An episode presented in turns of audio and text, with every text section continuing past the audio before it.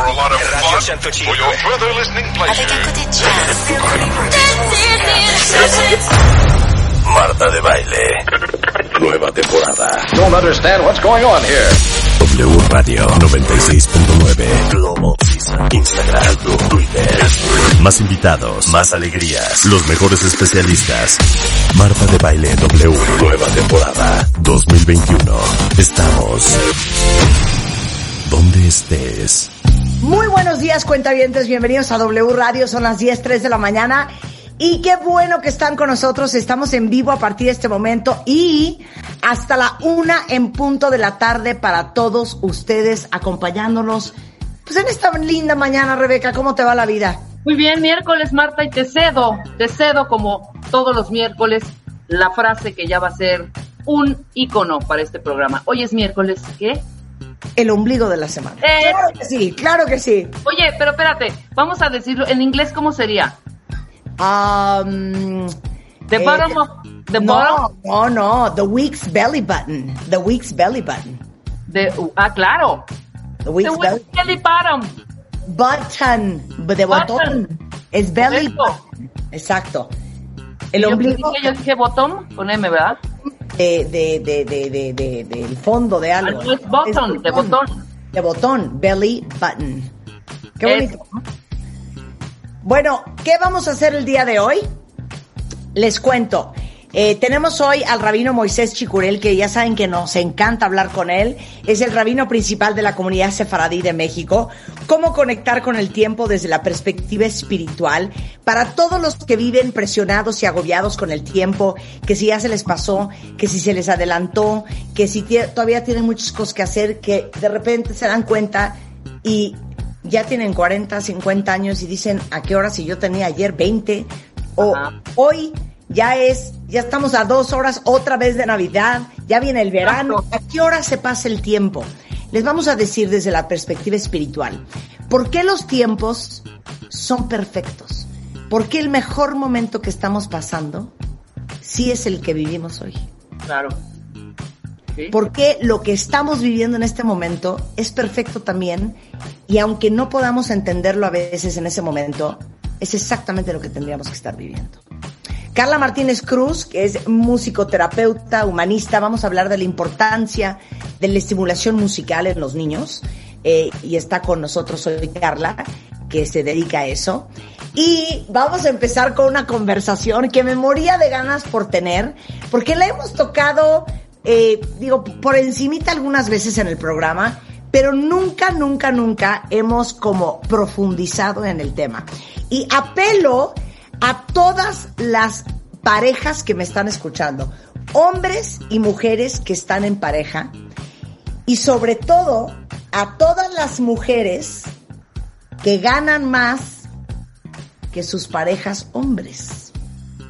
Y la verdad es que les voy a decir una cosa, es increíble, pero yo me acuerdo cuando yo me casé la primera vez a los 27 años.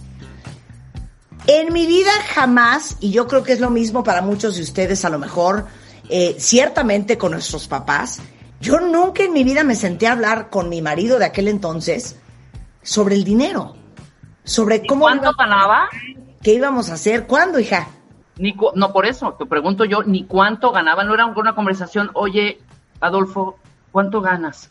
¿Hubo esa conversación alguna vez? Cero, ni cuánto, Cero. tú, ni cuánto yo, ni cómo vamos a dividirnos los gastos, ni cuánto vamos a invertir. Y sé que es el coco de muchos. Entonces les traje a una uber mega super picuda. Ella es eh, escritora, investigadora, educadora en psicología financiera. Chéquense esta gran especialidad que encontramos. Es profesora investigadora en varias universidades, como la Universidad Estatal de Kansas, la Universidad de Columbia. Eh, su investigación y experiencia se ha publicado en el Journal of Financial Planning, en el Wall Street Journal, en la BBC, en Million Dollar Round Table, en el New York Magazine. Ella se llama Megan Lurtz y Megan es expresidente y actual miembro de la Junta de la Asociación de Terapia Financiera y del Instituto de Psicología Financiera en Europa.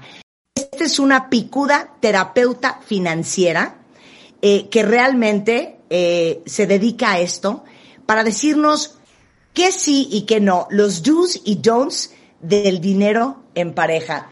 Megan, it is such a pleasure to have you on the show. We've been dying to talk to you because this is a subject that we've like sort of touched superficially, but never, never, never totally like dove into it. So thank you for being here. Thank you. I'm very happy to be here.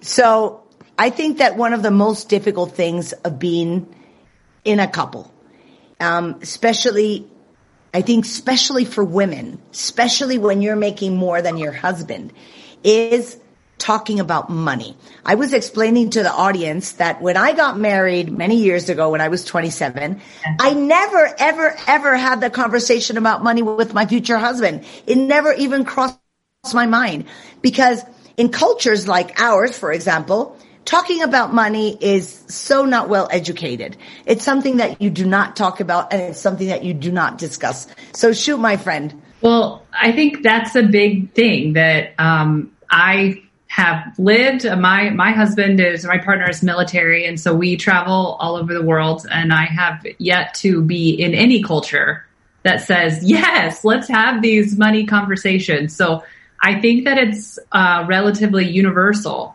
yeah. um, and because of that.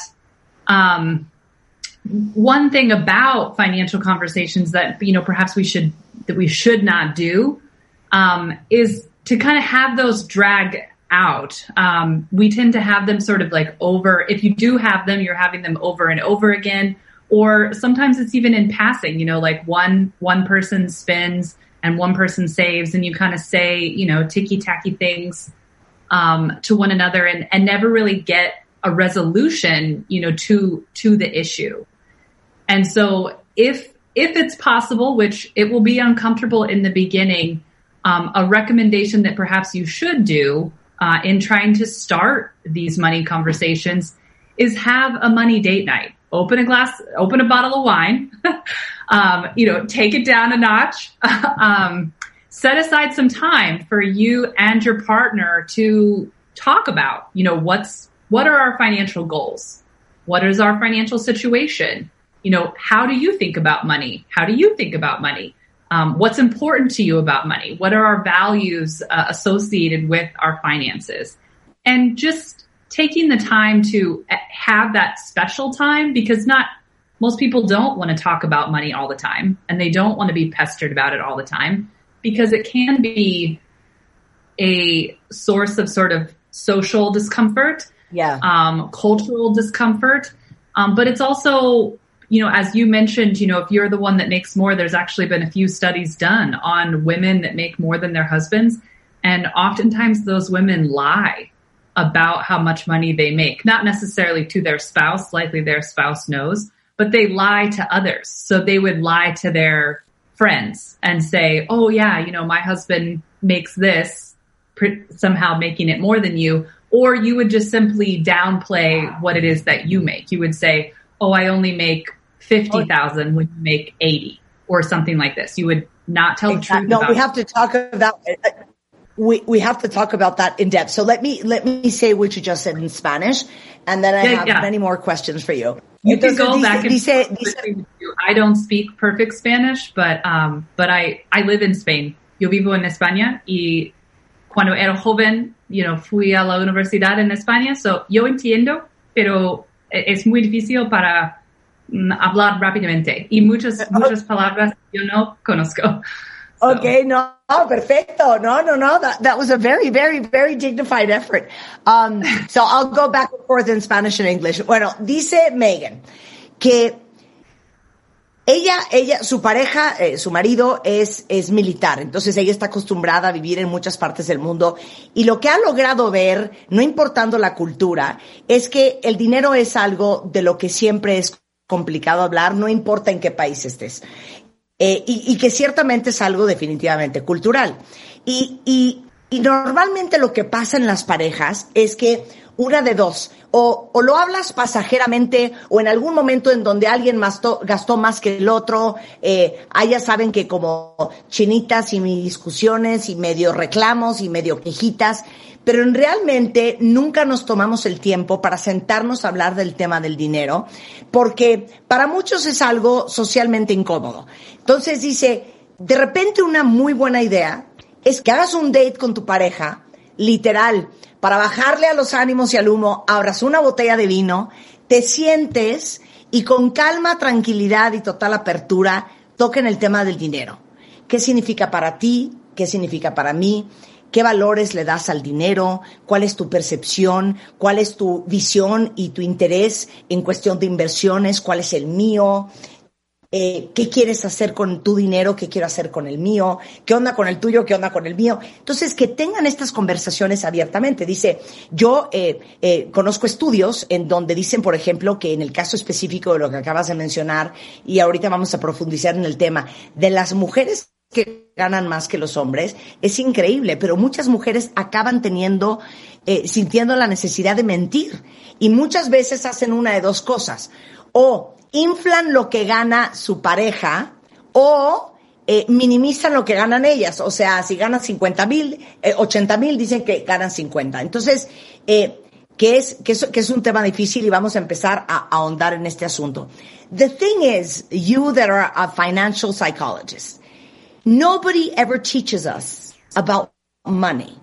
We can talk about kids, we can talk about our relationship, but we cannot talk about money because never, nobody ever taught us to talk about it. And no, nobody ever gave us like the sort of social permission to feel comfortable to talk about that. Why mm-hmm. is it such a sensitive subject for everybody? Usually because it means something more. You know, money is a conduit to other things. So, you know, money can explain your values. You know, money can represent motivations. Money can represent interests. Um, money can represent pain.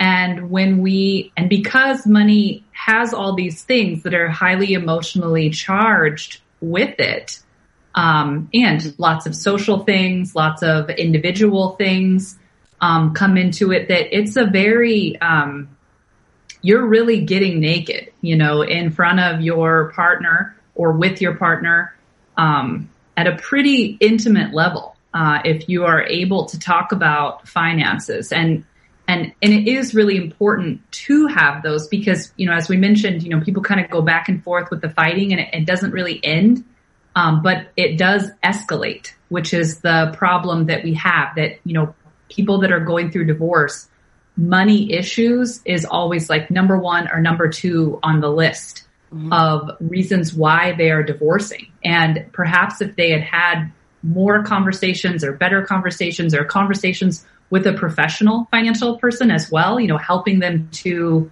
because we don't, you know, financial literacy is very low um, all around the world. Um, so it's, if you're feeling that way, you're normal, you know, so that's good.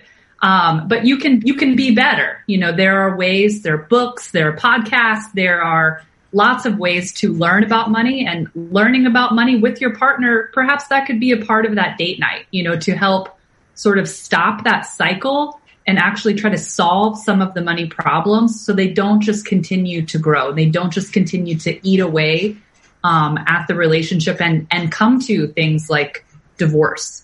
Um, Yeah. and yeah, and, and having that space, you know, so do talking to your partner about not only what you have, like, you know, on a financial balance sheet, how much you make, what are your debts, you know, things like that, the technical perhaps side of finances, but also what you believe about money, what was taught to you about money. And if, and even though things are maybe not taught directly, you know, we saw the, like, I saw the way my mother did things. I saw the way my father did things. I saw the way that people in my neighborhood did things. So I did learn about money. Um, and if my partner, who didn't have my mom and didn't have my dad and didn't grow up in my neighborhood, then they obviously learned other things. And when we don't take the time to slow down and even think about what was taught to us, we could we could of course then never expect that our partner would magically know that either.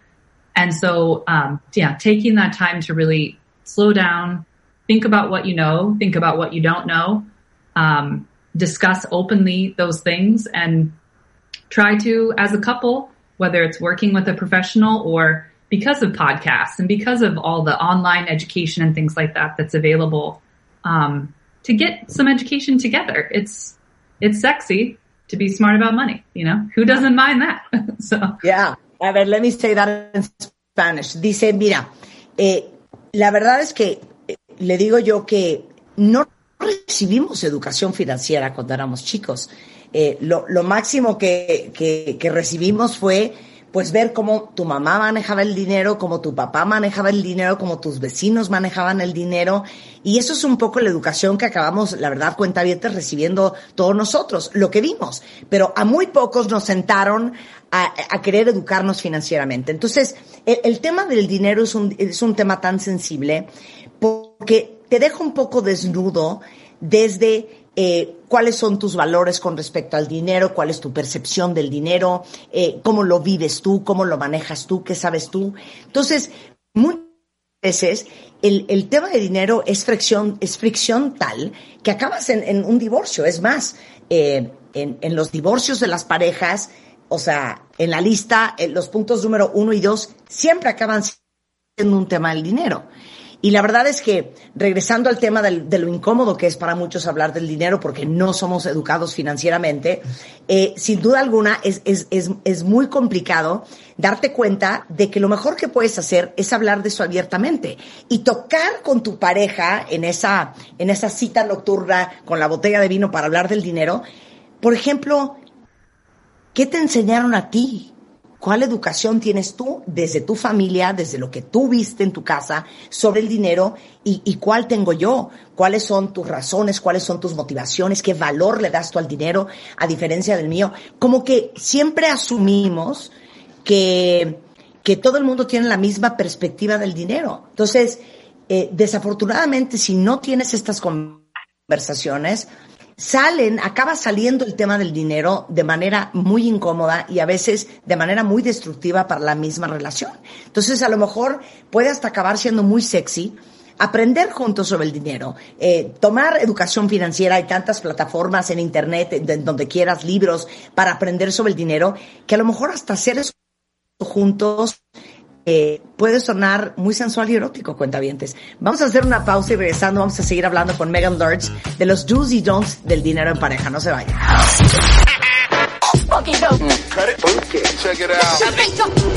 Escuchas a Marta de Baile por W Radio 96.9.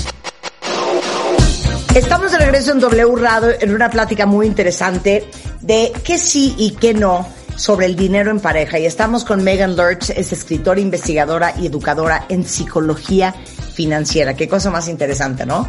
Entonces, los estoy leyendo en Twitter, cuentavientes, y por ejemplo, algo de lo que quiero hablar ahorita con Megan es que dice una cuentaviente, yo ganaba más que mi pareja y eso fue motivo de discusiones súper fuertes, porque dice ella, muchos hombres se sienten menos si su pareja gana más y muchos otros adoptan el papel de chulos y quieren que los mantengan. So, uh, one of the one of the points I see on the script is don't lie, not even by omission. And we have uh, somebody from the audience writing on Twitter right now that she was making more money than her husband. And that was a source of discussions, of friction, of discomfort. And she says, you know, many men, um, feel less than their spouse if she makes more money than them. Or the other side that she sees is many men end up, you know, feeling like they should be supported. So you're saying don't lie. But my question is, is it our responsibility as women that make more money than men to soften it up for them or is it their responsibility with to deal with the reality? So I think a few things. One, I don't think women should ever have to apologize for being in a position of power and doing well for themselves ever. Um, and so, but to that point, you know, when we marry or when we, you know, are in a committed relationship, we do commit to the coupledom. And so there are ways to talk about like what what is it? You know, like what was it in his childhood or in the way he grew up or what lessons did he learn that makes him think, you know, that this is bad? Um, is that right all the time? Should that be right? You know, how is that changed? Do you, do you really think that this matters? You know, how can we think about this as a couple, not one versus the other, but let's externalize the issue and think about it, uh, talk about it, discuss it. Um, again, talking to um, a actual mental health professional to discuss some of that um, to get some of that out there, I think is uh, it is an important thing because it does it like money runs deep for people, um, not because of the money itself, but what it means. And so if if the men grew up, you know, believing they should be caretakers and that's how you be a man, and now they're not doing that and they don't feel manly, you know, women don't have to apologize again for the for the place that they have. But at the same time, are there other ways that he feels manly? you know, can we do more of those? You know, just because he doesn't feel manly in this one small part of the relationship doesn't mean that he can't feel it in many other parts of the relationship. And if we focus on those and those become where the value is, then the money thing becomes less of an issue. Um, so I think having an open dialogue, talking about you know how it really feels, what what else could we do to be supported, um, because the answer would never be, or I would be very shocked if the males were saying, you know, I don't like it that you make more than me. I actually want you to take a job where you make less than me. Yeah, it's never You know, like you make more than your husband. Do you, does you does your husband to solve this issue perhaps want you to go out and find a job where you make less? I doubt it. You know, like he probably enjoys the life that you have together. And so let's make that the important thing, not who contributes more um, from just a purely financial place, because there could be so many other ways that you can contribute um, to the relationship. And then, it, you know, the men that think that they need to be taken care of, technically, there are women that think the same thing when they have a wealthy husband. Um, and again, I, I think it's less about the couple and more about, you know, or less about the individuals and more about getting that out there. You know, how, how has that come about? Why is it that you believe that? You know, uh, do you feel that you're not being taken care of? What if I did make less one day and this wasn't an option for us? You know, my job changed or I had to move or something happened, I got sick. And now we don't have as much in terms of financial assets. How is that going to affect our relationship if if this is what it's built on and this is what it surrounds? Um, so having those again, conversations of just there's more than one way to look at this. You know, there's more than one way to see it. There's definitely many other ways that um, each individual within the couple contributes to the couple. Um, to talk more about those things, um, but you know, certainly lying to each other um, about money and lying by omission. You know, I I'm guilty of it too. I can't tell you how many pairs of like black stilettos I own and my husband's like, "Oh, another pair of black stilettos," and um, I'm like, "Yeah, they were like on sale." I didn't mention that they were on sale for a couple hundred dollars, but on sale nonetheless. You know, and so it's this is lying by omission. You know, I didn't tell the whole truth. I didn't tell a lie, but um, things like this can eat up a relationship over time. Perhaps if my husband were to see the credit card bill, he'd think, "Gosh, she said those were on sale." Um, but you know, so little things like that. Um, just just tell the truth. You know, just tell the truth. You you've committed to this person um, for better or for worse, for sickness and in health, and uh, to really understand, you know, where somebody is at financially, and the, and and and other weird stuff can come out of um, financial disputes, especially when one spouse does make more of the other. Um, sometimes the the so let's say that let's I, I actually make more than my husband as well, but let's say that I make less. Mm-hmm. And so when we, and so maybe I'm mad at him one day. And so I go shopping to take back some of that power because he kind of controls the relationship with the fact that he has the money. And so I spend the money in order to get that power back. And this sort of power dynamic that exists within the couple where there is fighting with money, um, actually that is owned by the couple. So I mean, you're, you're, you're hurting yourself as much as you're hurting your spouse, but it probably makes your spouse angry. Um, this is not good either, you know, and, and- and, and- we see that a lot. Let's talk in depth about um, money and power, or even economic violence, uh, which is something that happens in, in in very macho cultures like ours. So let me, you know, try to summarize everything you said for the last five minutes. Yeah, ya que while. tengo una gran capacidad de síntesis, cuentavientes, para traducir lo que acaba de decir Megan, pero le decía yo que eh, una cuenta hablaba de al principio que ella ganaba más que su pareja y que fue un gran motivo de discusiones frecuentes y que ella sentía que muchos hombres sienten menos, eh, se sienten de menos si su pareja gana más que ellos y muchos hombres también adoptan el papel a lo mejor de chulos eh, y que quieren ser mantenidos. Esto dice esta cuenta Y entonces le digo a, a Megan que ella habla mucho de lo importante que es no mentir y tampoco mentir por omisión.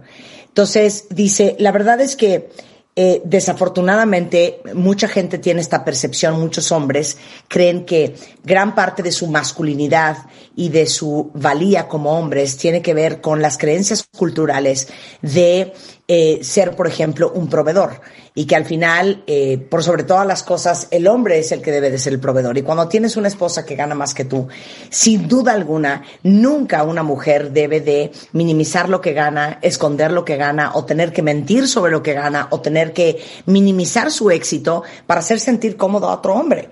Y, y esas son las conversaciones que uno tiene que tener, porque eh, es necesario en pareja tener la apertura porque al final cuando uno está en pareja uno se compromete a la pareja y como hablábamos hace un par de semanas, eh, si pensamos que somos tres entidades en una relación, tú, él y la relación en sí, eh, cuando estás en pareja te comprometes al beneficio de la relación. Y en beneficio de la relación muchas veces es importante tener estas conversaciones con nuestra pareja y hablar de en qué basas tu virilidad, en qué basas tu masculinidad, por qué es que eh, lo que ganas o eh, qué tan buen proveedor eres tiene que ver con tu masculinidad. ¿Qué más te hace sentir masculino?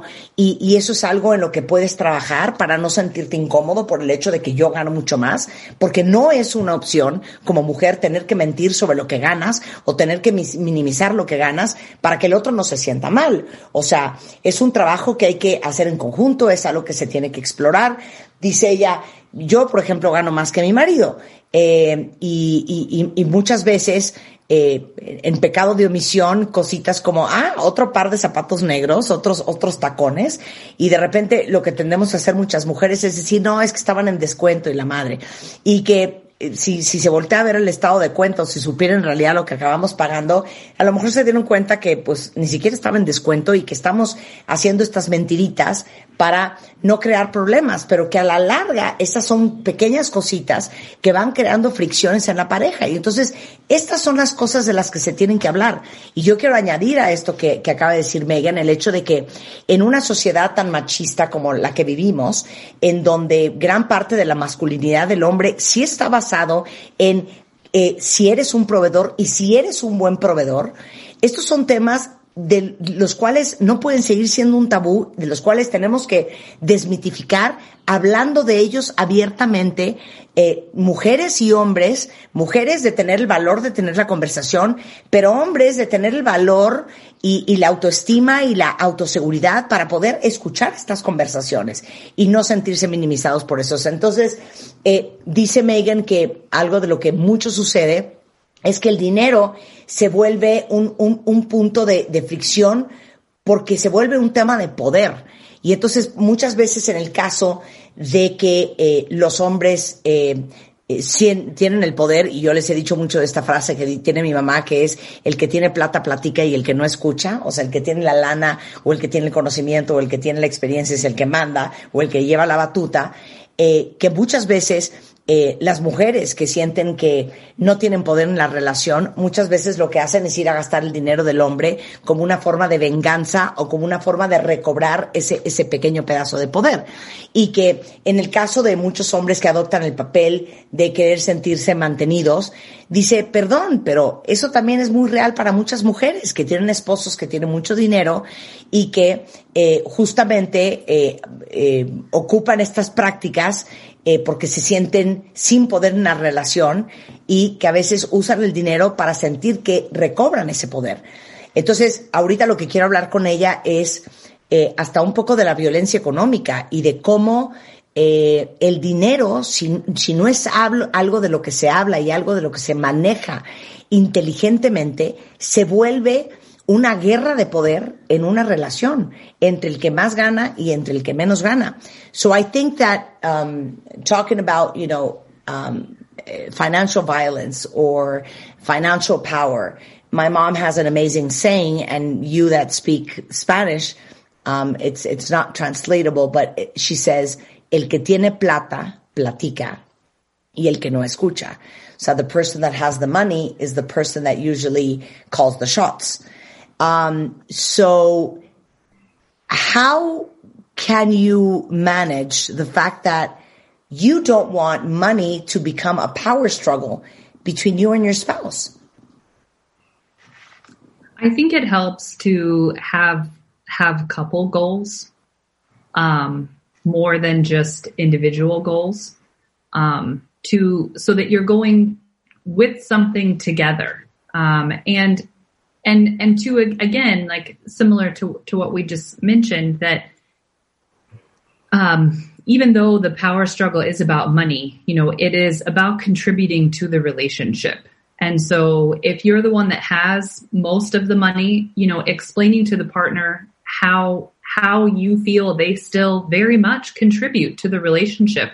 Odds are good, you know, if you were married to someone else that didn't support your job or didn't support your lifestyle or wouldn't help around the house while you're working all these hours to make all this money, um, you know, you couldn't do that job.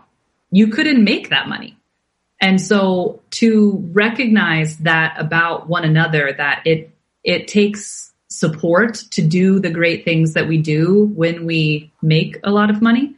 Um, and to recognize that support and appreciate that support. Um, again, to plan financial goals together that it's not just like, well, this is my money. So I'm going to go out and buy this thing that I want. You know, there may be some of that. You know, you're allowed to get the things that you want for yourself. Um, but at the same time, you know, what, what do we want as a couple? Yeah. You know, what can we put towards that money together? Um, I've actually seen couples do it in a few different ways that let's say you make 75% of the money and your husband makes 25% of the money. So, and you want to buy a house. Well, he needs to put up 25% and you need to cover the other 75%. That's fair. You know, should you necessarily have to do the whole thing? No. He certainly wouldn't be able to do the whole thing, but he can absolutely do his part. Um, so if, if it's about we have to contribute, let's think about the the way that we can contribute in an in an equal way, in a partnership way. Um, almost again externalizing the issues and and thinking of them like a business. You know, if your your partner in life, you know, pretend that it was your business partner, and your business partner had seventy five percent of the money, and you had twenty five percent, and you decided goals together because that's what you do as a business um, and you know you put in the amount of money or the percentage of the money oftentimes that you have allotted to you and and you move forward we don't do that so much as a couple but it would make sense to do it to, to create some sense of fairness that is good for you and good for the partner so that both can feel good about moving forward and also spending again spending lots of time uh, letting the other person know other ways in which they contribute to your life and you value you know about having them uh, as a part of your relationship. Money does touch many things in our relationships but it is just one thing and it's probably not even the most important thing um, to a certain extent and so and, and if there is you know i because you know financial violence and financial manipulation um, are horrible things, you know, that should not go on. And there is abuse, you know, in that. Uh, if that's happening, you know, reaching out to a mental health person uh, and, you know, getting support for yourself. Uh, because being in any sort of abusive relationship, whether it's abuse through money or not, um, is not is not good and it's not safe, and, and no one deserves that. Um, and so, if that is what's going on, you know, reaching out for the support that you need to move away from that relationship. Yeah. Eh, le digo que muchas veces el dinero se vuelve una lucha de poder. Y dice, es que el, el problema es que eh, minimizamos, digamos, como el gran objetivo por el cual estamos en una relación, que es, es el compromiso de estar ahí y de trabajar en equipo y, y, y, muchas veces no tenemos las conversaciones de qué queremos hacer con nuestro dinero, qué queremos hacer hacia el futuro, en qué queremos invertir, cómo queremos invertir. Y algo muy importante que dijo, y lo dijo eh, en, la, en la pregunta anterior también, es que muchas veces también es importante evaluar y, platicar y como eh, poner sobre la mesa el hecho de que cada persona en una relación trae cosas diferentes. Eh, a lo mejor uno trae más dinero que el otro, pero eso no es lo único que existe en una relación. Y uno tiene que ponerle nombre a las, a las cuestiones y a las cosas que cada uno aporta, que no dejan de ser igualmente valiosas que la aportación del dinero. Y dice, eh, de repente es como muy importante, eh, nuevamente retomo, repensar hacia dónde vamos como pareja. ¿Por qué, ¿Por qué lo hacemos en una relación, por ejemplo, de socios? ¿Y por qué no lo vemos así en pareja? ¿Por qué no nos vemos como unos socios? En el caso de que, por ejemplo, si ella hace 75 y él hace 25 y quieren comprar una casa, sentirse con la tranquilidad de que ella va a dar su todo, pero que él va a dar su todo, aunque no necesariamente sean partes iguales. Y entonces como tener esa claridad de hablar de estas cosas, de sentirse tranquilo de estas cosas y de, de saber que no necesariamente, y esto lo hablamos en su momento eh, con Mario Guerra, que ninguna relación, eh, del ángulo que me digas, es 50-50. A veces es 70-30, a veces es 90-10, eh, nunca es en realidad 50-50. Y hay que estar tranquilos con eso porque cada quien trae una relación, una cosa diferente. Hoy porque estamos hablando del dinero, pero si estuviéramos hablando de cualquier otra cosa es exactamente lo mismo. Y tocando el tema de la violencia eh, económica, bueno, es, es, algo absolutamente inaceptable, que no debería de suceder y que nadie debería de aceptar. Y que sin duda alguna, si tú vives violencia económica, deberías de buscar ayuda de un profesional, de un terapeuta, para que te ayude, porque eso no es una forma de vida. Eh, Another girl says, because the, the majority of the audience are women. So Sarah is saying that she got a divorce from a great guy that she absolutely adored because he could never accept that she was the full provider of their home and that she was making more money than he was. And he was a really good guy. Um, but with that trauma, they could never ever find common ground.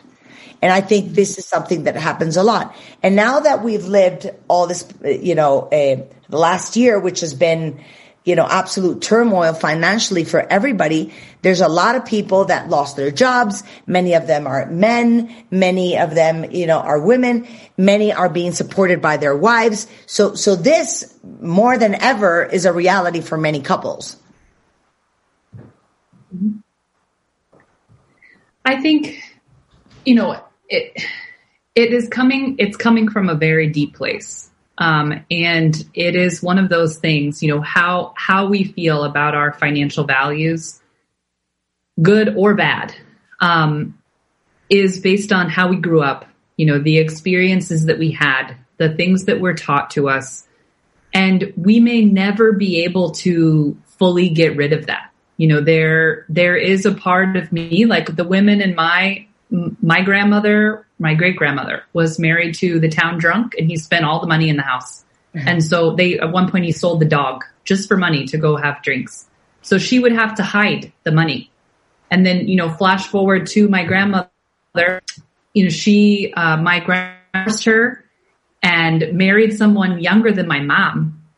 And then in doing that, you know, my, my grandmother didn't have a job. She was b- b- supported by her husband, uh, at that point in time that, and, um, she had to sell important possessions to her to like keep the family going. She had five kids. And then, you know, flash forward to my mom, she didn't have any necessarily like traumatic things like that, but she was a business owner. And, um, you know, my, my father very much believed that he, he's an engineer and he made plenty of money and he didn't understand, you know, why my mother needed to work. But my mother had two generations behind her telling her that if you don't work, your money is not safe. That man could spend it. That man could take it. And, and was that ever discussed? No. Are my parents divorced? Yes. and, you know, is that, is that the only reason? No. But it was an important thing. It was part of my father's manhood that you take care of the wife, but it was part of my mother's upbringing to say, if you are a woman, you must financially take care of yourself because it may only be you one day with you and your children. And so those were two, um, world views, you know, that came into conflict and neither is right and neither is wrong. You know, they both were structured to this place and those types of uh, arguments, you know, did create friction between my family or my parents have now gone on to both marry hippies. So yeah. they are just like, you know, totally laid back. The other one just totally doesn't mind, you know, that my parent is, uh, particularly obsessed about money. And so and now flash forward to me and my husband. One day I'm talking to my, to my, at the time, my, my boyfriend. And we were talking about buying a house together, even though we were not married. And he says, you know, we should, we should combine bank accounts. And I said, you want to combine, you want to control me. You're trying to control me. I'm not going to let you control me. And he's like, you are a crazy person. You know, like I, you, we have no money you know, like, so I'm not trying to control you with the money that I don't have. I just thought it would be easier to pay the mortgage if we had a combined bank account. My husband and I do not share bank accounts because it is now three generations of my heritage saying, if you're a woman, you, you need to be safe. You need to be financially secure and nobody should be able to get to that. Do I fear that my husband's going to get to it? No, I don't. But does it make me, me feel better at night? Yes. But have I had these discussions with my husband, how I have three generations of crazy women, you know, leading to where I am today? And we've talked about his family too. His family did not have this sort of distrust. His family kind of stays married and everybody shares everything and like happy go lucky for him, I guess. And, um, and now we're here together and, and trying to navigate this. And so it may never be, you know, the, men may never be, the man that you're with may never be fully comfortable with the fact that you make more money. But you need to be a way, have a way to talk about it. And, and it's possible that, that the relationship will end. You know, if, if it carries that much weight for that individual, as sad as that is for the relationship, it's, would be better that you move on. You know, we don't, um, we all deserve to be happy. We all yeah. deserve to be with a partner that uh, we feel brings joy to our lives and balances us out. And it's unfortunate when it feels so so small and yeah. so um, social, and in, and in many ways, like this is 2021, soon to be 2022. Why are we still fighting about who makes more? Yeah. Um, Thank you so much for sharing that story. It is so interesting and so telling. Um, so let me just say that in Spanish before before we, yeah, we take a break. Pero dice, ¿sabes qué pasa? Que nuestra percepción del dinero, como decía al principio, es algo que tenemos tan arraigado y es hasta un tema generacional. Dice, yo vengo de una bisabuela que se casó con el borracho del pueblo y que literal vendió hasta el perro para tener dinero para comprar más alcohol. Eh, mi abuela, algo muy similar. Entonces, cuando mis papás se casan, eh, mi papá, que viene de una familia que está acostumbrado a ser el, que el hombre es el proveedor, no entendía por qué mi mamá eh, sentía la necesidad de trabajar. Y mi mamá, viniendo de una eh, abuela y de una mamá con esa historia, siempre tenía este, esta sensación de que una mujer tiene que ser independiente, tú no puedes depender de un hombre, los hombres eh, se pueden acabar tu dinero, tú tienes que ser financieramente independiente y viene con este mantra y con esta terrible creencia. Entonces dice, ¿qué pasó? Mis papás están divorciados. Y no, no se divorciaron únicamente por el tema del dinero, pero el tema del dinero fue un gran punto de fricción, porque mi papá nunca entendió por qué mi mamá vivía este, con esta angustia de sentirse que eh, había que proteger el dinero de tu pareja porque se, lo puede acabar. Y, eh, y, y ella nunca entendía por qué ella, él quería ser el único proveedor, ¿no? Entonces, este fue un gran punto de fricción. Y dice, hoy en día yo estoy casada con mi esposo, me acuerdo cuando éramos novios, íbamos a casar una, íbamos a comprar una casa juntos, y él me dijo, ¿por qué no ponemos el dinero para que nos alcance en una cuenta de banco y que nos den la hipoteca? Y ella inmediatamente se volteó y le dijo, tú me quieres controlar, tú quieres mi dinero, tú quieres controlarme a través de mi dinero. Y él le dijo, güey, estás loca. Porque él viene de una familia con otra experiencia totalmente la suya, pero si, si Megan no le hubiera contado, es que yo vengo de una bisabuela y de una abuela y de una mamá en donde siempre sentimos que hay que cuidar el dinero porque los hombres se lo pueden acabar, nunca hubiera entendido por qué su reticencia a no querer tener una cuenta juntos. Hoy en día dice, eh, aunque mi marido entiende de dónde vengo, porque es algo de lo que hemos hablado y por eso ella dice, es tan importante hablar de cuál es tu experiencia con el dinero, cuál ha sido tu educación familiar, que hasta el día de hoy tenemos cuentas separadas. Oye, creo que mi marido me quiere robar mi dinero y se lo quiere acabar. No, pero duermo más tranquila sabiendo que mi dinero está en una cuenta aparte, 100%.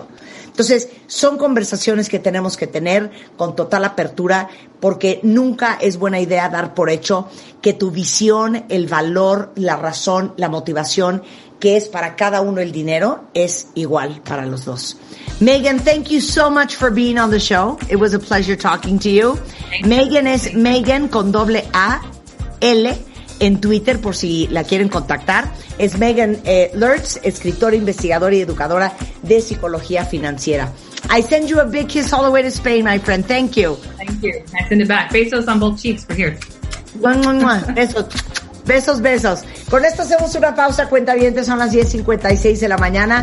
Regresando después del corte, vamos a hablar este, de varias cosas, entre ellas de la estimulación musical. A ver, pregunta para todos ustedes. ¿Quién de ustedes puede estudiar con música? Por ejemplo, hay gente que dice que si estudia con música le entra mejor. Yo no puedo estudiar con música, nunca pude, porque entonces empiezo a tararear la canción, porque entonces estoy oyendo la batería. Y bueno, y saben que en los 80s y en los 90s se puso muy de moda eh, la educación musical, la estimulación musical en niños. Bueno, Carla Martínez, con quien vamos a hablar regresando, es musicoterapeuta certificada internacionalmente en Suzuki Early Childhood. Algo súper interesante. Vamos a hablar de eso para todos los que tienen hijos. Y más adelante vamos a hablar con el rabino Moisés Chicurel cómo conectar con el tiempo desde la perspectiva espiritual. Cómo reconciliarte con lo que estás viviendo hoy, aunque no te parezca, al regresar en W Radio. Escuchas a Marta de Baile por W. Son las 11.09 de la mañana en W Radio. Pongan mucha atención todos los que tienen eh, niños chiquitos, porque les va a gustar mucho esta conversación. Está con nosotros Guillermo Sierra. Él es director eh, general de TV y servicios digitales de la cadena de información y comunicaciones más grande de habla hispana en Estados Unidos, que es el Hispanic Information and Communications Network, que es HITN. Y eh, propiamente hace cuatro años lanzaron una cosa que seguramente muchos de ustedes ya conocen, que se llama Eddie. Eh, bienvenido, mi queridísimo Guillermo, qué gusto volverte a ver. Gracias, Marta, muchas gracias por tenerme aquí. Me estaba yo riendo porque me estaba acordando cuentavientes y todos los que tienen hijos del vuelo de los míos eh, seguramente vivieron lo mismo. Cuando mi hija, que hoy tiene 25 años, era chiquita, apenas empezaban a enseñarle a los niños a usar las computadoras. Y me acuerdo que en aquel entonces, obviamente no había tabletas, obviamente los celulares no eran smartphones. Entonces me acuerdo cómo había, o sea, básicamente como dos, si no es que uno, programita que podías poner en una, en una desktop en donde mi hija jugaba. Y así se volvió, ahora sí que eh, eh, eh, consiguió el digital lit- literacy. Pero hoy en día, Guillermo, y estarán de acuerdo conmigo, cuentavientes, todos sus hijos, parte de la crianza y de la educación es digital, Guillermo. Así es. Así es. Y fíjate, Marta, que curiosamente genera una enorme preocupación en los padres. Es, es algo que nosotros hemos estudiado con mucho cuidado. Tienes toda la razón. Cuando nosotros éramos niños o cuando nuestros hijos eran niños, también mi hijo Rodrigo tiene, tiene 23, ahora es muy Ah, bueno. contemporáneo de las tuyas. Sí. eh, veían televisión, eh, veían los programas que querían ver en la televisión de la casa, en la sala de la casa, y todos estábamos pendientes de lo que estaban viendo, ¿no? Era, era parte de la integración de todo lo que ocurría con la familia. Ahora es al revés, Marta. Ahora están metidos en el celular de la mamá o en, el, o en el iPod. En muchos de ellos tienen sus propios dispositivos y los papás no tienen la menor idea de qué es lo que los niños están viendo y qué es lo que están consumiendo. Y genera esta sensación como de dualidad muy interesante, donde por un lado es un alivio para los papás darle el celular al niño cuando están atorados en el tráfico o cuando están en el supermercado, y por otro lado esta enorme culpa que le generan las mamás y a los papás en no saber qué es lo que está viendo mi hijo y qué es lo que está consumiendo. Oye, o si lo que está viendo eh, sirve de algo. Exactamente. ¿No? Y te la pongo peor, que a mí me preocupa mucho más. Siempre nos preocupamos de qué es lo que los niños están viendo. Y yo lo que te pregunto es, ¿y quién está viendo a nuestros niños? Porque en el momento en que los niños están consumiendo de manera digital, se vuelven consumidores digitales y se vuelven un algoritmo en, en la base de datos de alguien y están estudiando permanentemente cuáles son los movimientos de ese niño, ¿no? Claro. Ahora, eh, sabemos que nuestros hijos eh, tienen que crecer digitales. Es, Así es- es. es- es parte del mundo y es parte de la realidad que les tocó. Pero el punto es cómo aprovechar eh, el mundo digital y los contenidos que hay allá afuera para que verdaderamente esto sea parte de la crianza positiva de tus hijos y que sirva de algo. Y ahí es donde hace cuatro años me imagino que nace Eddie, ¿no? Ahí empezamos a desarrollar EDI. Nosotros somos eh, una organización sin fines de lucro que maneja la única televisora pública en español en los Estados Unidos, Marta. Y nos dimos cuenta de que los niños ya no estaban viendo nuestro canal. Los niños ya no estaban en la tele, estaban en los dispositivos digitales. Ahí empezamos el desarrollo de EDI y hace dos años lo lanzamos. En América Latina, en México en particular, está con Claro y está en las, en las tiendas de Apple y de Google. Y eh, lanzamos este servicio con el objetivo de que fuera un espacio seguro, un espacio en donde todo el contenido está escogido cuidadosamente para ser entretenido pero educativo. Y además creamos algo muy importante que es la oportunidad de que los padres puedan participar de la experiencia. Y nos dimos a la tarea, Marta, con nuestros expertos educativos de crear guías para padres para cada una de las series que están en la, plataforma, de manera que los papás puedan leer un poquito o ver un pequeño video que les dice qué es lo que el niño está viendo en ese programa, qué es lo que está aprendiendo y qué actividades o conversaciones pueden tener con ellos después de, después de que los niños hayan consumido. Entonces, somos una plataforma de video bajo demanda como las, como las hay ahora, pero No, y déjame, perdón que te interrumpa, perdón Sí. que te interrumpa.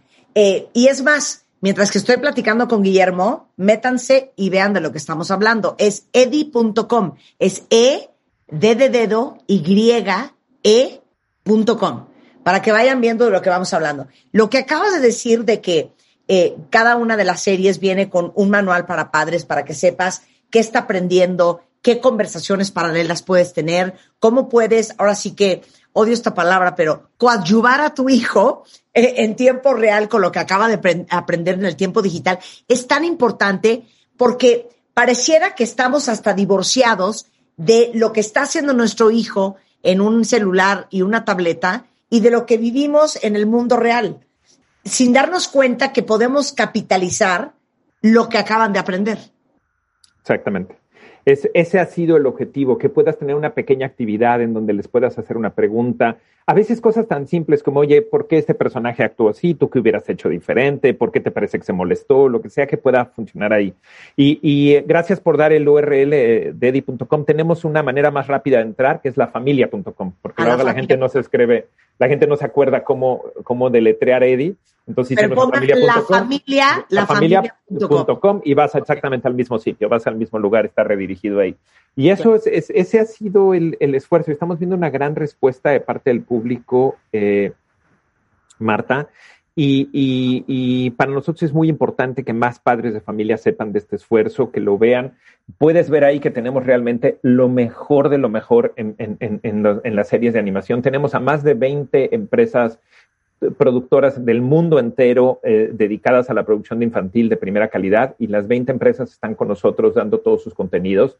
Ah, realmente ha sido un esfuerzo muy importante. Están todos los contenidos y los personajes que los niños conocen y les gustan. Daniel Tigre, eh, Pocoyo, eh, Bob el Constructor, La Abeja Maya, Heidi, que está ahora en su nueva versión. ¿Te acuerdas cuando nosotros veíamos Heidi, la versión original? Esta ya es la versión nueva.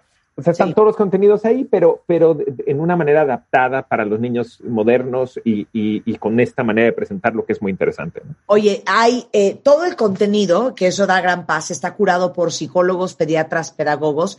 Tienen más de 70 series preescolares, 2.500 episodios, incluyendo juegos, libros, actividades, más de 70 guías para padres y vayan entrando ahorita a lafamilia.com para que vayan viendo lo que estamos hablando. Aparte te voy a decir una cosa, Guillermo. Ahora con, con esta eh, pandemia y este encierro, me imagino que ustedes también notaron la forma, eh, cómo cambió la forma en que los niños consumen contenido. Muchísimo, los niños están pegadísimos a los dispositivos, ha sido pobrecitos, porque se pasan toda la mañana en la escuela con el dispositivo digital y luego tienen que entretenerse también con las mismas actividades. Entonces, ese ha sido también parte del proceso. Nosotros hemos acelerado mucho el incremento de contenidos y todo, precisamente para apoyar a los papás, para que los niños tengan alternativas. ¿no? Claro, oye, ahora, ¿para qué edades podemos encontrar material en lafamilia.com? EDI está enfocado específicamente en niños de 2 a 6 años. Ese es un grupo de edad en donde vemos que hay mucha vulnerabilidad, donde los niños no encuentran cosas realmente de calidad. Los papás se confunden mucho y piensan que todo es para niños, ¿no? Pensamos sí. que todo lo que es animación es para niños y no es cierto. Hay muchas cosas que no son adecuadas para los niños más pequeños y por eso nos enfocamos en ese grupo que es muy vulnerable. Oye, pero es cierto lo que acabas de decir. Creemos que porque son caricaturas ya es para sí. Sí, sí, ese, ese es algo que, que, nunca hemos aprendido mucho. Y en el mundo de la televisión infantil hay prácticamente cuatro categorías muy definidas en grupos de edad. ¿no? Hay contenido creado para niños muy pequeñitos, que de hecho nosotros no lo, niños de 0 a 2, nosotros no lo incluimos porque la Sociedad Americana de Pediatría no recomienda que haya pantalla antes de los dos años. Sabemos que es casi imposible que los papás no lo hagan, pero en, realidad la, Sociedad Americana reconoce que debe ser lo menos posible de 0 a 2. Nosotros nos enfocamos de 2 a 6, en donde en realidad es el niño muy pequeño que va evolucionando y que llega a la escuela. Luego tienes los, los niños que van de 6 a 10 y luego lo que se llama los twins, que son entre 10 y 13, que son antes de ser teenagers, ¿no? antes, de ser, antes de ser adolescentes. Y, y, cada categoría tiene en realidad producto muy diferente y, y, una manera muy diferente de consumir contenidos. Claro, está lindísimo. Estoy entrando al sitio. Eh, les digo, si ponen lafamilia.com van a ver lo que yo estoy viendo. Dice pensado para padres y diseñado para niños. Así es. Y, y entonces, ¿Y, ¿Y, cómo funciona? ¿Te suscribes? Porque veo que suscribes? dice a Eddie ahora. Sí, somos un plan de suscripción eh, es, es semejante a las demás plataformas de VOD. Lo hemos hecho lo más económico posible. Te contaba que somos una organización sin fines de lucro, entonces en realidad es simplemente para recuperar costos. Eh, y lo puedes suscribir ahí. Y los que sean suscriptores de Claro Video lo pueden comprar directamente en Claro Video. O sea que no, tienen que no tienen que hacerlo directamente en la aplicación, lo pueden hacer a través de Claro Video e incluirlo en su, en su en su recibo y consumirlo en su televisor directamente en, la, en, el, en el, decodificador de Claro. ¿no? Oye, aparte hay una cosa lindísima que estoy viendo aquí en, en cuáles son las áreas de desarrollo que tiene Eddie. Y veo que viene, me pongo en acción, que yo creo que tiene que ver con el movimiento físico. Exactamente. Eh, construyendo significados, pienso en números, aprendo a crear, eh, aprendo a ser y exploro el mundo. Estas son seis áreas de desarrollo muy específicas. Nuestra organización ha trabajado muchísimo con el Departamento de Educación en los Estados Unidos. De hecho, hace algunos años, Marta, tuvimos un plan en donde el Departamento de Educación invirtió 30 millones de dólares en un proyecto completo que desarrolló HITN, llevando servicios educativos a más de 100 mil escuelas en todo el país. Y estas son las seis áreas fundamentales en donde nuestros educadores han detectado que los niños de 2 a 6 años necesitan estar muy enfocados y muy apoyados. Oye, está padrísimo, te felicito de verdad muchísimo y que ustedes sepan que es lafamilia.com o Eddie, eh, es, eh, pueden conseguirlo en Claro Video, en el App Store, en uh, App Video, en Google Play, Android TV, eh, para que todos puedan tener acceso a esta maravillosa plataforma. Eh, qué bueno que lo comentas, es sin fines de lucro y la verdad es que eh, todo el objetivo es eh, darle a los niños contenido especialmente curado para ellos de calidad. Guillermo, te felicito mucho, muchísimas gracias por venirnos a contar esta historia, porque exista Edi TV, es en Facebook Edi, que es E-D-Y-E-T-V, en Twitter igualmente, y igualmente en Instagram es Edi App. Un abrazo, Guillermo. Gracias, Marta. Gracias por ayudarnos a promover. No, no, no, feliz de que estés acá. 11.21 de la mañana en W Radio. Oigan, hablando del tema de la estimulación y el desarrollo, eh, está con nosotros eh, Carla Martínez Cruz, es musicoterapeuta y humanista, certificada internacionalmente en Suzuki Early Childhood Education. Eh, es músico, es cantante, es productora del grupo infantil Musi Jugarte. Y bienvenida, mi queridísima Carla, al programa. Hola Marta, un gusto saludarte. Lou también, Rebeca, muy buenos Hola. días a todos. Gracias por esta Hola. bienvenida. Es un gusto estar aquí en, en tu espacio. Un saludo a todos y muchas gracias por dedicarle un tiempo a este tema al cual me dedico y al que creo que es muy importante que todos lo conozcan y que sepan sus beneficios para nuestros niños. Ay, no, increíble. Y bueno, nos acompaña eh, la eh, directora editorial de toda la plataforma de Mundo, Lu Botello. ¿Cómo estás? Hola, muy feliz de estar Hola, aquí. vida. Oye, Hola, me, Hola. me estaba riendo y es pregunta para todos. Eh, digo, ¿desde quién puede estudiar con música y quién no? Sí. hasta para quién la música es una fuente de tranquilidad, de motivación, de, de, de entusiasmo, de energía. Y ahorita me estaba acordando que, volviendo al tema de que mi hija la mayor tiene 25 años. Entonces, cuando mi hija estaba chiquita, Carla, apenas empezaba a salir, ¿se acuerdan de Baby Mozart? Sí, claro. Toda esta colección de, Sí. de hay que ponerle música a los niños porque eso los estimula. Bueno, mi hija creció eh, escuchando las canciones de Barney y de Baby Mozart desde que era chiquita. Pero creo que poca gente termina de entender, Carla, y por eso queríamos invitarte, la- cómo estimula el cerebro, no importando si eres un niño o eres un adulto, la música. Claro, eh, como bien lo mencionas, eh, la música forma parte de nuestra vida desde esto que vamos al centro comercial y encontramos ya los paquetes de, de Baby Mozart y demás autores, al igual que ahorita, bueno, en todas las ligas que hay plataformas, podemos descargar diferente tipo de música. La música forma parte de nuestras vidas. Aquí en el caso de los bebés, como tú bien lo dices, o sea, la música impacta desde desde que el bebé está en, en, la etapa de la gestación, ¿no? Lamentablemente en México, como en otros países, no es tan usual como el que ya sé que estoy embarazada y me voy a ir a inscribir a mi estimulación prenatal como parte del kit, ¿no? O sea, yo ya sé que estoy embarazada y voy a ir a inscribirme. En México todavía no tenemos esa cultura como existe, por ejemplo, en Argentina con el doctor Gabriel Federico, que es el padre de la estimulación prenatal musical, donde te dice que pues esta estimulación prenatal es para crear un vínculo y un estímulo, porque bien sabemos que el oído al quinto mes eh, de embarazo ya está percibiendo y ya puede decir esto no me gusta, puede tener movimientos de acuerdo a que esa música no me gusta, lo que estás hablando no me gusta cambia el ritmo cardíaco, las pupilas de mismos nosotros se pueden dilatar, hay, pasa todo un proceso, un proceso biológico en nosotros y no lo sabemos. Así como cuando escuchamos una canción y wow, ¿no? Me inspira a, respirar aire fresco, a, a evocar a ciertas personas. Es lo mismo que ocurre, pero ya utilizándolo de una forma para estimular al producto desde que está en el vientre. Cuando yo toco música, cuando yo le leo, cuando yo le canto, algo está cambiando en la sinapsis ya del cerebro que nosotros desconocemos, pero impacta de forma determinante el proceso del niño. Claro. Qué cosa más impresionante. Aparte, estoy leyendo aquí en el guion que la música está científicamente comprobado, Carla, que él sí libera dopamina en el cerebro.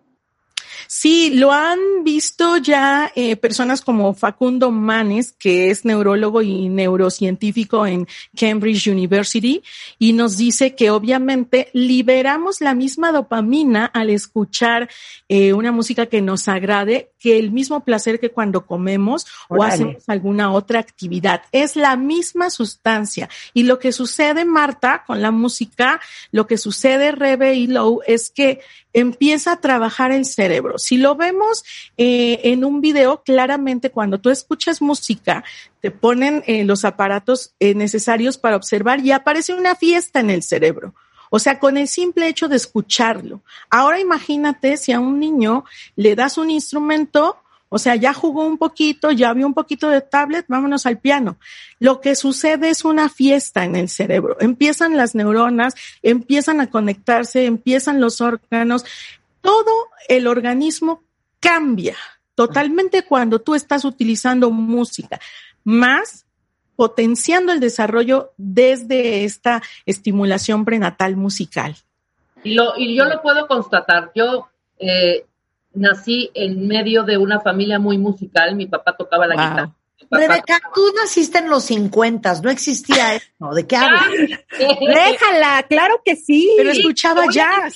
Lo acabas Pero de su decir. papá le tocaba la guitarra. Claro, lo acabas de decir claramente y te voy a decir lo que a mí me pasó. Yo del vientre de mi mamá brinqué a un pianito de plástico y después a un pianote profesional, ¿sabes? O sea, lo importante que fue que mi papá me cantaba en el vientre de mi madre cuando yo era apenas una pequeña semillita, can- me cantaba con la guitarra todo el tiempo y ponía bossa nova y ponía música, ¿sabes? Ponía muchos Wow. cosas además que yo creo que sí hace la diferencia, ¿eh?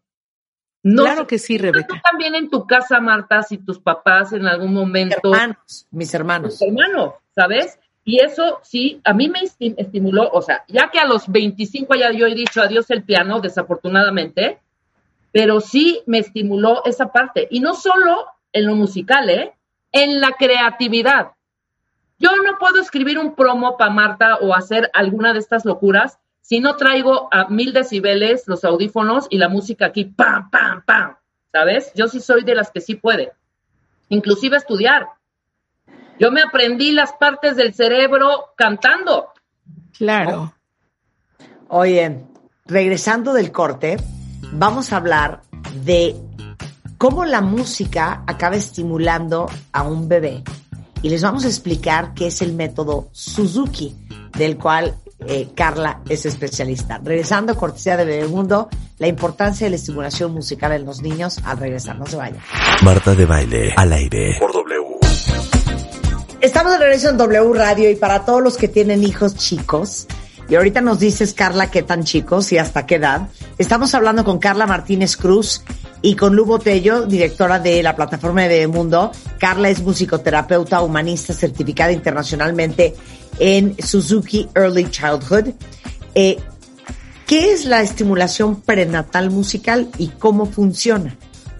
Bien, eh, la estimulación prenatal musical es un conjunto de herramientas y de técnicas que se desarrolla para llevar a cabo una comunicación entre la mamá y el bebé. Lo que decía Rebe hace un momento, el hecho de percibir el sonido desde la etapa gestacional marca definitivamente a los niños y esto es comprobable ya científicamente en el área del lenguaje, en el área de la creatividad, en el pensamiento lógico matemático. Un niño que no le lees, que no le cantas y que, como lo mencionaba yo al inicio de la entrevista, que no tienes la costumbre como de, de realizar la estimulación prenatal y bueno, ahora en- incorporando la palabra musical, no es lo mismo a ir a un psicoprofiláctico o a ir a actividades acuáticas, ¿no? Sino la música llega al cerebro a través, pues, de la, del bebé y bueno, percutiendo y haciendo eh, música desde el exterior, obviamente, ¿no? Todo esto, como yo lo mencionaba,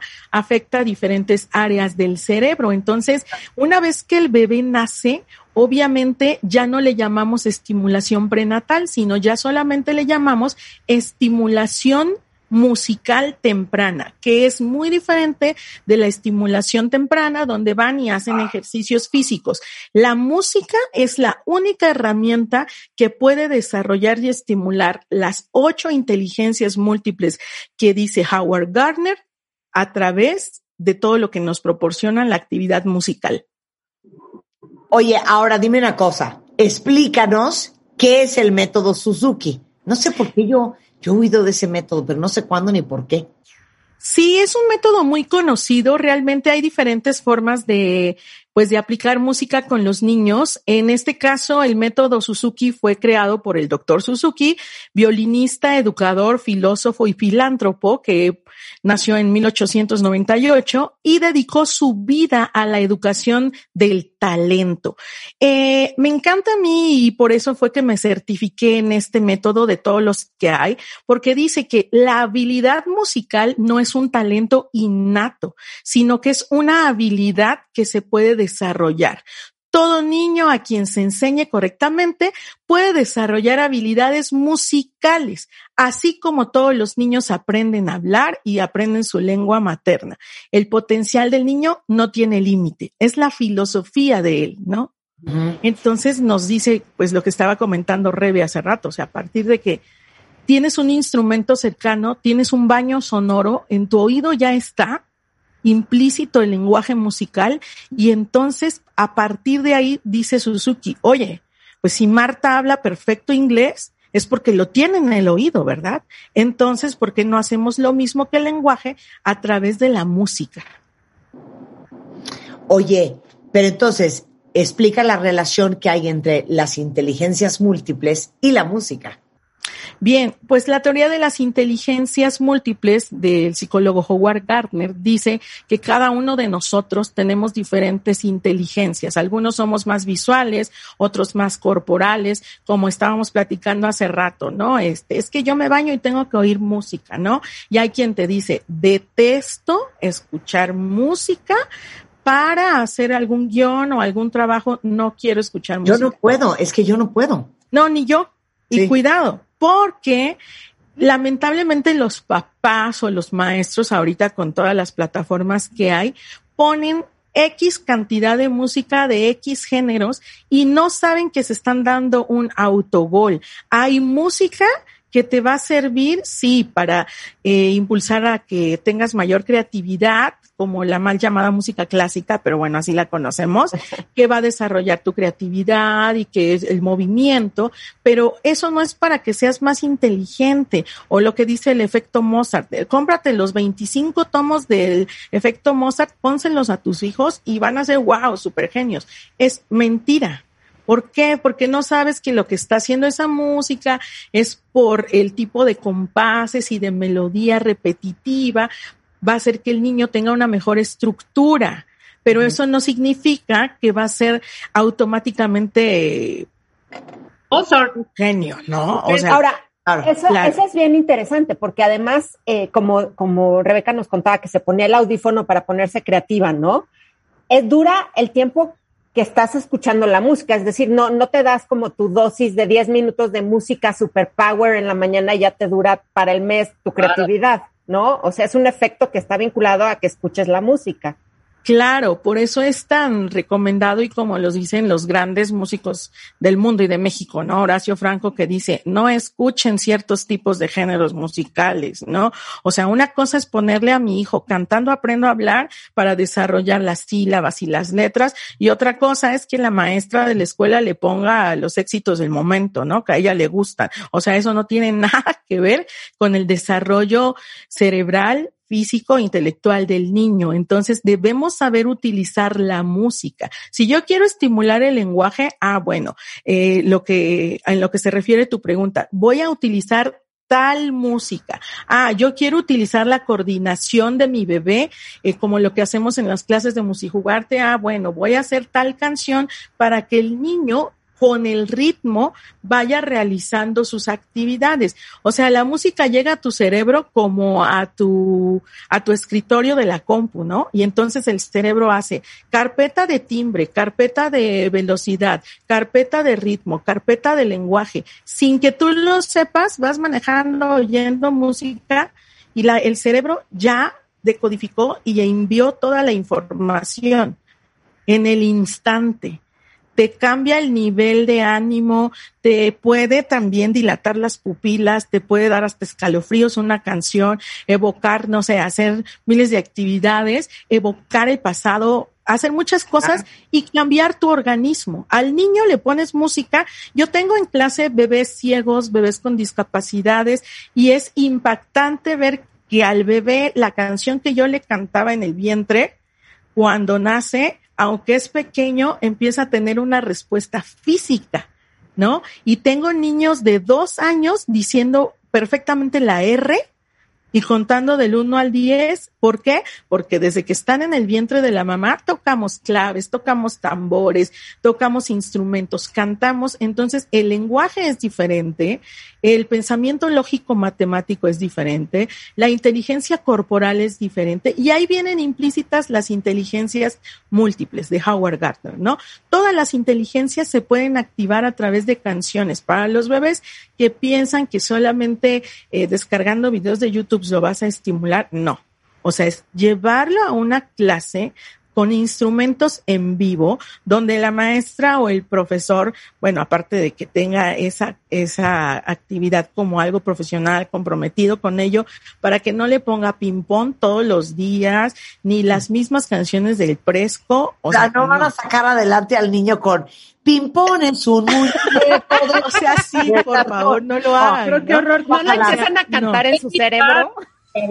O sea, donde haya en vivo un piano, donde los niños puedan tocar, puedan cantar. Y lo que dice Rebe y lo que nos comentaba hace rato es súper importante. Si el niño ve en la casa y escucha guitarras, un violín o tiene algún músico cerca, le estamos dando un baño sonoro. El niño va a conocer esos instrumentos. A muchos adultos, si escuchan un fagot o un corno francés, ¿cuál es cuál? No saben.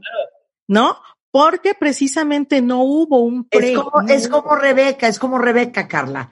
Como Rebeca creció en Chiapas, ahorita que dijo que ella pasó del vientre de su madre un piano, ella creía que era un piano, pero era una marimba. Fíjate la confusión.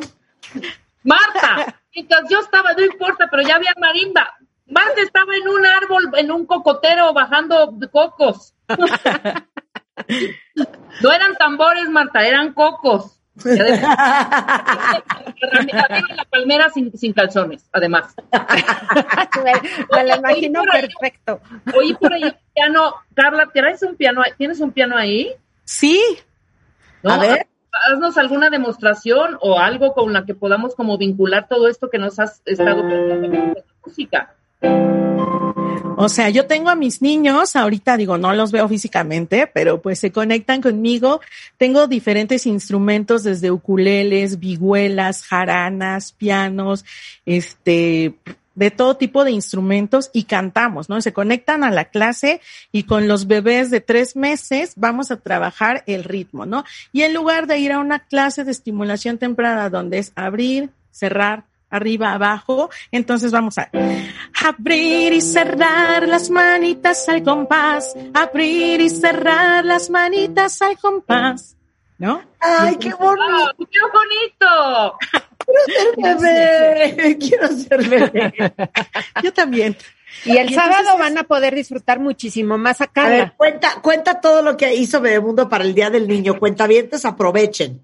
Sí, este sábado festejamos el segundo Festival del Día del Niño de Bebemundo a partir de las 10 de la mañana por Facebook Live. Y va a estar Carla con Musijugarte con un concierto espectacular, con muchas de las cosas, eh, desarrollado con muchas de las cosas que nos ha platicado ahorita. Mi perro va a estar, pero no va a ladrar tanto. ¿Eh? Contemporáneos, instrumentos y prehispánicos. Así es.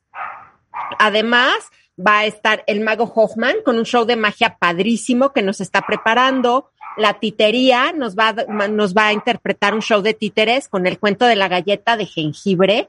Estos shows son preciosos y lo vamos a transmitir desde el Teatro de la Titería. Eh, va a haber una clase de yoga con Marisol González Ficachi, que está espectacular, que es una yogi con muchos años de experiencia. Va a estar nuestra cuentacuentos Norma Torres, nos va a contar el cuento Los músicos de Bremen y vamos a tener a alguien que si siguen TikTok seguro lo conocen. A mí me tiene, la verdad es que divertidísima seguirlo. Se llama Roberto Palomares, Palomares Magic.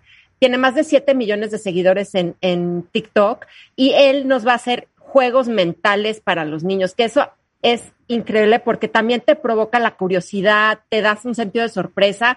Creo que se van a quedar muy felices es este sábado primero de mayo a las 10 de la mañana a través del Facebook Live de Bebemundo. Ahí los esperamos. Va a estar Ay, increíble. Qué, qué ilusión, les digo una cosa. Sí, conéctense, cuentavientes, el, el sábado primero de mayo, de 10 de la mañana a 12. Pongan a sus hijos a verlo, porque no saben el tiempo que lleva Lourdes y todo el equipo preparando este Día del Niño para, para todos sus hijos y la cantidad de talento mexicano que lograron encontrar, mi queridísima Lu, al igual que mi querida Carla de Musijugarte. Eh, ahora sí que nada más para hacerlos felices, aunque sea a través de una pantalla. Es un apapacho a la distancia. Qué bonito, Sí. dijiste, qué bonito. O sea, ya, ya entradas así como en copas, ¿no? A ver, Carla, échate la de la gata bajo la lluvia. Bueno, a ver, va en re mayor para ti. Ah, Oye, Carla, eh, Sí, para sí. todos los que tienen, eh, quieren tomar un curso contigo y poner a sus hijos a aprender con música y jugarte, ¿cómo te encuentran? Pues todo, todo en todas las redes sociales nos pueden buscar como Musijugarte en Facebook, en IG Musijugarte, en Twitter Musijugarte y la página www.musijugarte.com. Tenemos bebés ahorita de Chetumal, México, Coyoacán, Nueva York, California, Charlotte, de muchos lugares que se conectan a clases con nosotros y bueno, eh, la verdad es que estoy muy contenta de que, pues, por lo menos a través de la pantalla podamos trabajar con los bebés. Entonces, pueden buscarnos a través de, de todas nuestras redes. Qué cosa más increíble. Qué tristeza, ¿no? Que en la época en que nacimos Rebeca y yo, que somos mayores que ustedes, pues mi, mi mamá no me, no, no, como que los papás no sabían de esto, ¿no? O sea, Nada. A mí nunca. Pues yo creo que también apenas, apenas está creciendo porque en, en, como lo comentaba en otros países, es como estoy embarazada, ya me inscribo, ¿no? Y ya nació mi bebé y pues ya me inscribo a estimulación, puedo ir a Music Together, puedo ir a bla, bla, bla, bla, bla, bla, bla, a cualquiera que sea de mi agrado. Pero en México sí, yo llevo 20 años dando este tipo de talleres y bueno, Musijugarte nació en Coyoacán también, ahí es donde estuve impartiendo talleres a niños del mundo. Entonces, digo, es algo que ha ido creciendo poco a poco y el hacer música infantil propia ha sido todavía un, algo a lo que yo también me estoy eh, totalmente dedicando y pues yo creo que los niños lo merecen, ¿no? Tener música de calidad. Hacemos pues con instrumentos como ustedes lo decían en vivo. Eh, toco muchos instrumentos con Rogelio Morales, que es mi esposo, que es el otro músico de Musijugarte y pues hacer canciones en zapoteco. Estamos en Oaxaca. Entonces pues bueno. ¡Wow! Qué increíble. Te mando un gran beso, Carla. Muchísimas gracias por estar hoy acá. Te felicito por lo que haces. Y Gracias. mil gracias por ser parte de este Día del Niño para Bebemundo. Y entonces, Lu, eh, sábado primero de mayo, de 10 de la mañana a 12 del día, en el Facebook de Bebemundo va a ser un Facebook Live. Así es, querida Marta, y los esperamos y qué emoción. Y muchas gracias, Carla, va a estar increíble y divertidísimo. Gracias a todos. Gracias Marta por el espacio y que vivan los niños y las niñas y que viva la música. Con esto ya nos vamos a corte. Ya nos vamos a poner serios y adultos. Este, te mando un beso, Carla. Muchas gracias. Eh, Muchas gracias a ustedes. El Día del Niño en el Facebook Live de Bebemundo, el día sábado a las 10 de la mañana. No se lo vayan a perder. Lu, te mando un beso. Igualmente, un beso a todos, Los gracias. esperamos. Gracias. Nos vemos el sábado. Bye. Ahorita regresamos. Vamos a hablar de la espiritualidad y el tiempo con el rabino Moisés Chigurel. Al volver, no se vayan.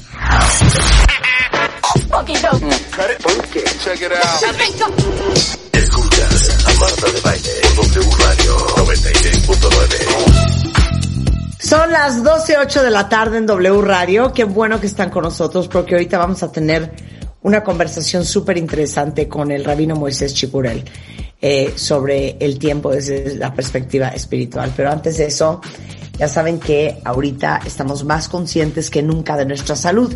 Y, por ejemplo, eh, Chopo, que es un eh, laboratorio médico de estudios especializados con más de 70 años de experiencia, tiene acreditaciones y certificaciones nacionales e internacionales y nos trae increíbles alegrías. Ahorita tienen 10% de descuento en checkups participantes como el checkup básico, checkups femeninos, checkups masculinos, el checkup integral y mucho más. Laboratorio Médico El Chopo tiene más de 300 sucursales en 23 estados de la República y lo respaldan más de 500 médicos especialistas y generales. Y además tienen, no olviden que en Chopo pueden hacerse otros estudios para ustedes y su familia desde análisis clínicos, mastografías, ultrasonidos, densitometría, colposcopía, rayos X, resonancia magnética, tomografías y mucho más. Pueden pagar sus estudios en línea y checar todas las promociones que tienen en chopo.com.mx para que se cuiden. Y a las 12.09 doy la bienvenida al rabino principal de la comunidad sefaradí en México. Él es el rabino Moisés Chicurel, rabino de cabecera de este programa. Qué tan cool que tenemos hasta rabino de cabecera. ¿Qué tal, qué bonito?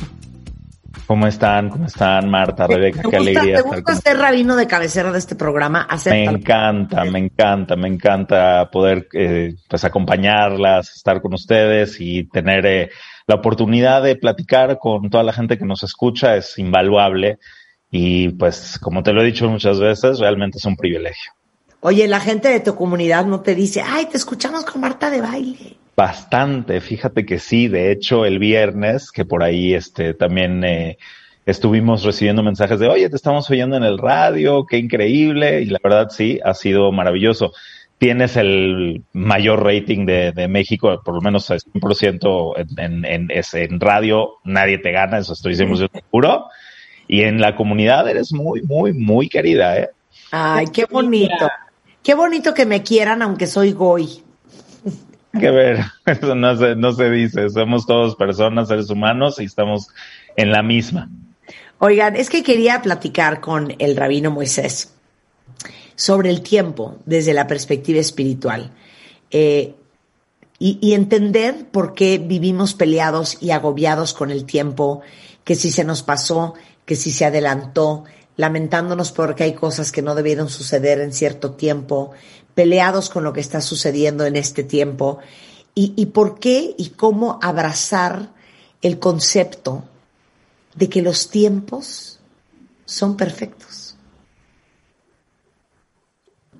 Así es, así es, Marta. Pues fíjate que el tiempo en el, en el judaísmo es muy profundo. La, la, idea de cómo percibir el tiempo, los tiempos, los momentos, las estaciones, es una parte de la vida judía desde que eres chiquito y te acompaña durante toda tu vida. La palabra especial para el tiempo, que realmente hablaremos de si el tiempo existe o no, si tiene alguna sustancia o no, pero vamos a hablar de épocas, vamos a hablar de situaciones, de estados del tiempo. Entonces tenemos momentos para alegrarnos, tenemos momentos para entristecernos, tenemos momentos para bailar, así lo dice el rey Salomón en sus eh, en el, el libro de Eclesiastés, menciona que para todo hay un momento bajo el sol, bajo el cielo. Y nosotros debemos aprender a sintonizarnos con este tiempo ese momento o esa energía cósmica que reina en cada situación, tanto en el eh, calendario, en el año, como en nuestra vida, en nuestro aspecto personal, en nuestro desarrollo personal. Y aprender a tener esta sintonía nos potencia, nos abre puertas, nos canaliza y, y saca lo mejor de nosotros. Entonces esta tarde, junto con ustedes, vamos a descubrir cómo sintonizarnos correctamente en esas situaciones energéticas que nos pueden ayudar a dar lo mejor de nosotros. Pues bueno, yo creo que podemos comenzar con, una paradoja, la paradoja del tiempo. Esta es una, una historia que, que, yo cuento mucho, me pasó a mí, y a partir de ahí yo descubrí cosas eh, a nivel filosófico muy, muy interesantes. No sé si les ha pasado a ustedes, seguramente, estaba yo, eh, pues planeamos un viaje, mi esposa y yo, eh, de cumpleaños de mi esposa hace unos meses, llegamos tempranitito al aeropuerto y este, se nos retrasó el vuelo cuatro horas. No sé si les ha pasado, eso es una cosa terrible. Y ya sabes que vas con toda la preparación de, ya sabes, la escapada de tres días y ya se te echó a perder un día entero porque en lo que se te retrasa el vuelo ya ese día deja de contar. Pero fíjate que en esos, esas cuatro horas, que al final terminaron siendo como dos y media, el tiempo se te pasa lento, lento. Estás como que a la expectativa de que cuándo se va a acabar y se que te crea un hueco en tu vida, un vacío en tu vida. Y después, ya cuando nos logramos subir al avión, llegar a nuestro destino, etcétera, etcétera, cuando llegamos ya al hotel, que desempacas y la emoción y todo el tema, todo se te hace súper rápido, súper, súper rápido. Entonces, aquí hay una percepción subjetiva del tiempo. El tiempo no puede ser ni más lento ni más rápido. Y lo mismo sucede con la típica pregunta de que cuando eras niño, cuando eras niña, la vida te parecía como que era mucho más largo todo. O sea, hasta que pasaba un año de la escuela, hasta que llegaba tu próximo cumpleaños, era como que, uh, ya pasó un año. Y después vas creciendo, vas cumpliendo 30, 40. Ayer, por cierto, fue mi cumpleaños 41. Anda. Ya, ya, ya sabes cómo te entra el, el, el, la nostalgia cuando es tu cumpleaños. Entonces pasa el tiempo y después cada año se te va pasando más rápido. Cada año se te va pasando como que todo corre, todo corre y dices, espérate, ¿dónde, dónde? O sea, yo tengo 32, ¿me entiendes? No 41. ¿A dónde pasó todo ese tiempo? Entonces, esta paradoja, al poder analizarla y comprenderla, nos va a abrir la puerta mental y espiritualmente a algo maravilloso. La voy a explicar de la manera más breve posible, que es, mucha gente piensa que es por proporción, que como cuando eres chico, un año en tu vida, cuando tienes 10 años, pues es el 10% de tu vida, y cuando tienes 40, la proporción es muchísimo menor, un año, entonces por eso se te pasa más rápido. Pero hay otra teoría que nos habla acerca de la percepción del tiempo y con eso vamos a abrir este tema, que es que cuando tú estás a la larga generando huellas mnémicas, que estás generando memorias, vivencias significativas en tu mente, eso, tu memoria lo recuerda como un tiempo mucho más largo. El tiempo no es ni largo ni corto. Depende de qué tan integrado estás en ese momento, en ese, en ese tiempo, y qué tan activo estás. Cuando eres niño, cuando eres niña, todo es nuevo para ti. Todo es una experiencia tu primer año en la escuela, tu primer eh, amigo, tu primera amiga, tu eh, viaje de generación, etcétera, etcétera, etcétera. Vas vivenciando tantas cosas nuevas que a la larga te parece que tu infancia fue muchísimo tiempo, pero después entras en rutina, después entras en cosas que son repetitivas, después entras en cosas que vas haciendo por trabajo, por estudio, por lo que sea, que se van repitiendo y te van generando menos estímulo cerebral, menos estímulo espiritual. Y por lo tanto te parece que todo ese tiempo pasó como si no hubiera pasado nada. Lo mismo cuando se te retrasa el vuelo.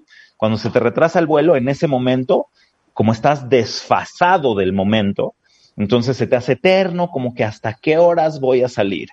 Estás esperando, estás tratando de matar ese tiempo.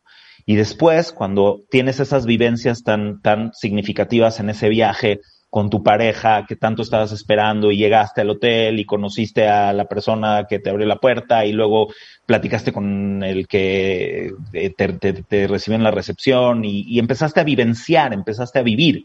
Entonces pasan los días. O sea, esa noche, haz de cuenta que igual te va a parecer que las cuatro horas de espera en el aeropuerto fueron muchísimo. Pero después va a pasar un mes y esas cuatro horas son nada a comparación de todo lo que viviste en ese día. Ya, ya, es ya. la paradoja del tiempo y esto tiene que ver con qué tan integrado estás en el tiempo. Entonces tenemos que entender a lo cual nosotros le llamamos los tiempos de, del eterno, los tiempos del creador, que es esa visión espiritual de los tiempos, de las épocas, de los momentos de nuestra vida, cósmicos, de lo que está alrededor de nosotros. Y entonces cuando tienes la expectativa correcta del momento, lo vas a aprender a vivir y no nada más a pasar, no a sobrevivir el momento. Entonces eso es lo que, lo que vamos a, ir descubriendo primero Dios en esta, en esta mañana. Ustedes, ¿qué, qué, qué han vivido o qué, eh, cómo se encuentran en cuanto a esta paradoja? ¿La han sentido? ¿La han vivido? 100%, 100, 100, a ver, pero 100%. Y entiendo mucho el concepto de que también la forma en que vives el tiempo no solamente es en la cantidad de experiencia, sino en la intensidad y en la huella que dejó esa experiencia en ti. Es exactamente el punto. Ahora fíjate, el desfase está cuando no estás integrado a lo que está sucediendo. Ahora, ¿cómo descubrir cuál es la lectura correcta de lo que está sucediendo? Esa es la magia acá, para poderte integrar con ese tiempo, para poder tener la expectativa correcta y la lectura correcta. Entonces, con respecto, por ejemplo, a las fiestas en el calendario hebreo, se dice, hay una frase bíblica que menciona que tal cual, traducido al español lo más literal posible, es estos son los tiempos asignados por el Eterno que serán convocados en su momento. Es una frase críptica, es una frase muy interesante, pero nos habla de que hay momentos asignados para algo especial, para algo puntual, tanto en el calendario como por ejemplo cuando es la festividad. Vamos a poner, una festividad alegre que todo el mundo puede llegar a conocer, la festividad de las luces de Hanukkah, ¿ok? La festividad decembrina judía, que tiene que ver con alegría, que tiene que ver con eh, familia, etcétera. Pero también tenemos la misma palabra, moed en hebreo, es un tiempo asignado para un luto o para un duelo o para un momento de trabajo o para un momento de descanso. Entonces hay que poder integrarse y leer bien el entorno y más allá de las fiestas, que es el momento de tu alegría, el mensaje importante que transmite esto es de que tú sí tienes una parte importante en cómo vivencias tu tiempo y cómo vibras tu vida. Eh, nos hemos acostumbrado a ser receptivos de manera pasiva al tiempo o a las circunstancias de la vida. Nos pasan cosas. No estamos en la vida, sino nos van pasando. La vida nos va pasando. Entonces, hoy hubo un, conflicto con alguien, te, peleaste con alguien, discutiste con alguien, y en ese momento ya te afectó todo. Y eso te nubla, te ciega a no poder ver realmente las oportunidades que te da ese momento, ese tiempo. En cambio, cuando logramos desarrollar la capacidad de la lectura correcta del tiempo y de qué esperar en el tiempo, entonces podemos eh, vivir de una manera completamente proactiva, no solamente receptiva, que el tiempo nos pase, sino que nosotros creemos, nosotros creamos el tiempo con la propuesta divina. Y eso es lo que dice este versículo. Los tiempos asignados por Dios que serán convocados por ustedes. O sea, tú tienes que ser el que convoca el tiempo y a ver qué nombre y qué apellido le pones a ese tiempo. Es que es muy cañón lo que estás diciendo, porque yo siempre he pensado que de repente uno se siente en su vida como un espectador, como un actor secundario y la vida como si fuera una película en donde te pasan cosas, en donde te suceden cosas y uno está ahí sentado reaccionando a lo que digamos que la vida te avienta. Y lo que tú estás diciendo es que la vida, o en este caso que estamos hablando, el tiempo, uno tiene que adueñarse de qué quieres que pase y qué quieres que sea ese tiempo. Y ser proactivo y no reactivo. Claro. Está, sí, así es, así es, Marta, así es, Rebeca. E, esto que, que, estamos transmitiendo es una enseñanza de la Torah, de la, de la Biblia, para todos. Y esto es un ejemplo muy claro cuando hemos platicado en otras ocasiones de que hay mensajes bíblicos que son absolutamente universales. Mientras seas humano, esto te puede ayudar y te puede ayudar a mejorar como, como, como persona. ¿Cuál es la parte de tu, de tu sociedad con, con Dios, con, con, con, el cosmos, con la existencia? Es cómo lo llamas. Fíjate, aquí, aquí voy a ir puntualmente a cómo se maneja este concepto en la práctica. Tú sabes, eh, Marta, Rebeca, ustedes saben, que, por ejemplo, tenemos la fecha del día de Kippur. A lo mejor nuestros amigos que nos escuchan saben que la festividad por mayúscula, digamos, del, del, calendario judío es el día del perdón, el día de Kippur, para que nos ubiquen un poco en estas fiestas. Esta fiesta se lleva a cabo el día 10 del mes de Tishrei. Lo que quizás mucha gente, incluso muchos judíos no saben, es que el día 10 de Tishrei lo nombras tú. El calendario judío es un calendario de interacción con la naturaleza. Nosotros podemos saber perfectamente cuál es el día de la renovación de la luna, del novilunio, pero los sabios en la antigüedad no podían llamar, tenían que convocar, decir, hoy es el primer día del mes. Pero para eso necesitaban recibir a dos testigos, a dos personas que a lo mejor no eran ni sabios, ni grandes personalidades, eran gente del campo, gente de trabajo, que salían a la, a la, a la noche emocionados tratando de ser los que vieron la luna nueva para ir corriendo al tribunal a decir, vimos la luna. Entonces, gracias a esas dos personas que estaban despiertos, que estaban con los ojos abiertos, con los sentidos abiertos, se determina el día de hoy, es el primer día del mes de Tishre, Nisan, lo que sea, y por lo tanto tú determinaste que ese día iba a ser Kippur. Entonces es un asunto de propuesta, Dios propone la energía cósmica del mes de Tishre es el perdón, la reflexión, el cambio profundo. Pero ¿qué día va a suceder eso? El día que tú convoques. Para eso tienes que estar despierto, tienes que tener tus sentidos abiertos, tienes que tener los ojos abiertos y entender tu importancia. No importa, no tienes que ser el gran sabio, no tienes que ser el gran rabino, no tienes que ser la, la gran profetisa, no tienes que ser una personalidad. Eres un ser humano que tú haces la diferencia si estás abierto a ello. Entonces tú vas y lo convocas.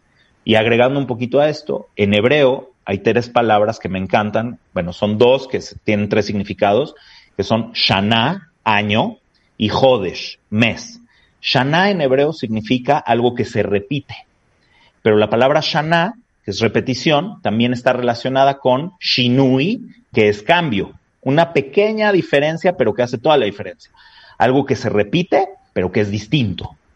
Y el, mes judío se llama Hodesh por la renovación.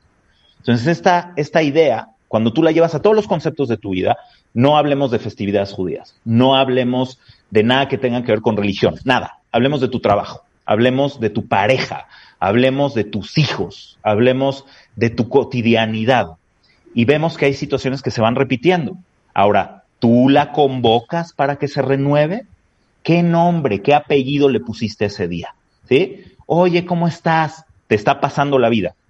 Hubo tráfico, hay problemas políticos, no ha llovido, este, estamos todavía en pandemia, hace mucho calor. Entonces la vida te pasa, el tiempo te pasa y dices, lo convocas, le dices, pues está, es un día pesado, la verdad, día difícil, ¿no? Ya le pusiste sello, ya lo convocaste.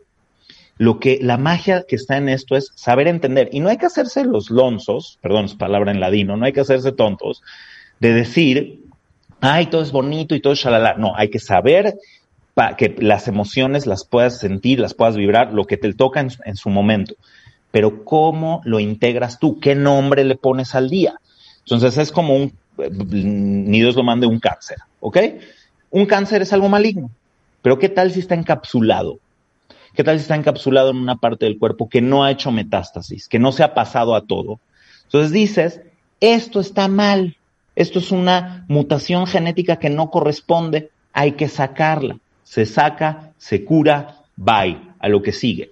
Pero cuando se te escurre por todos lados y se hace metástasis, ya es una enfermedad que es imparable. Entonces, esto sucede lo mismo con las épocas, con los tiempos y con las oportunidades cósmicas. Que si tú dices, es un gran día, es, estoy sano, estoy vivo, tengo trabajo, estoy bien, te escucho, te veo, nos, nos hablamos, pero tengo este problema, ya encapsulaste el problema, ya lo pusiste en su lugar y convocas con tu boca un Jodesh, una renovación, un nuevo Pero, día. ok, eso en palabras mortales sería decretar y compartamentalizar.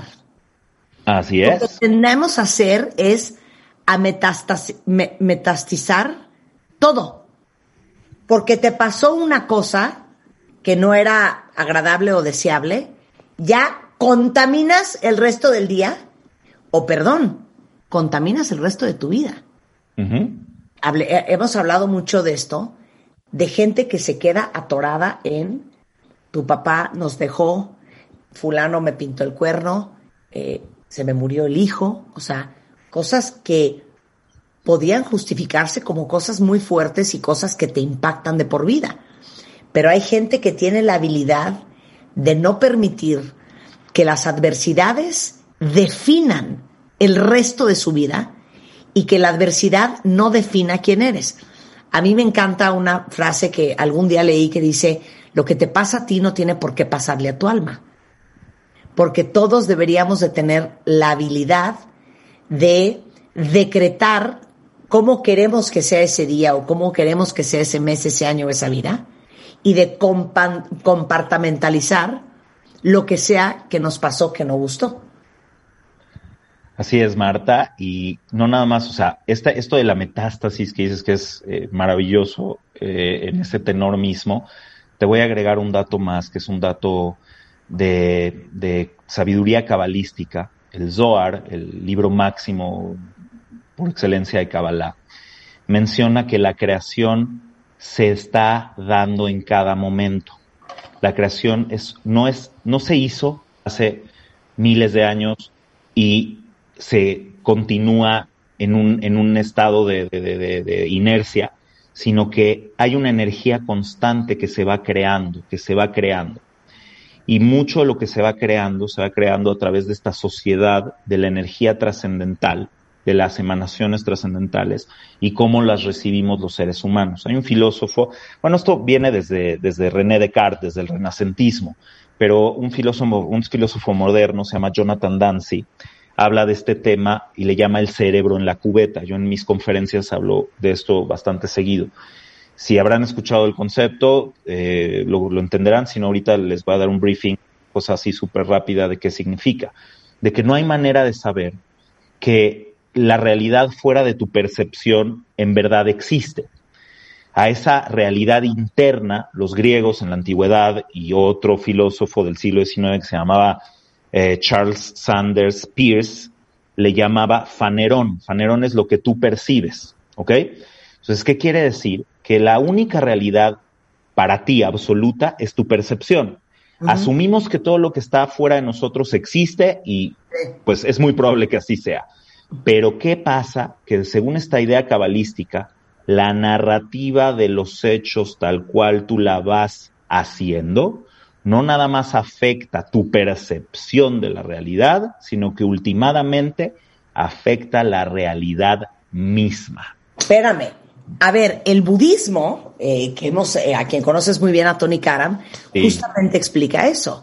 Y la forma en que lo dice textualmente Tony es, la realidad no existe como se presenta ante ti porque todo tiene que ver con percepción. Y cuando yo di la conferencia hace un par de años de cómo tener la vida que quieres, hablaba yo justamente de la decisión eh, de cada uno de nosotros, y es una decisión real, de eh, resignificar eh, las historias que tienes, que es una decisión propia y consciente de contarte las cosas como más te conviene contártelas, dependiendo de, de cómo quieres vivir y cómo decides querer ver la vida. Entonces, tú puedes decir, me dio cáncer, qué tragedia, pero nosotros en el programa conocemos a muchísima gente que dice que el cáncer es lo mejor que les ha pasado. Una bendición. ¿cómo, ¿cómo, te lo quieres contar? Yo Para tengo un vecino, yo tengo un vecino eh, se llama Jorge, lo quiero muchísimo, vecino de mi edificio que tuvo pues un, tema importante de varios tumores, no de uno. Y aplicó esto que estamos platicando. Y de hecho lo, hablamos en su casa una y otra vez. ¿Y qué te puedo decir?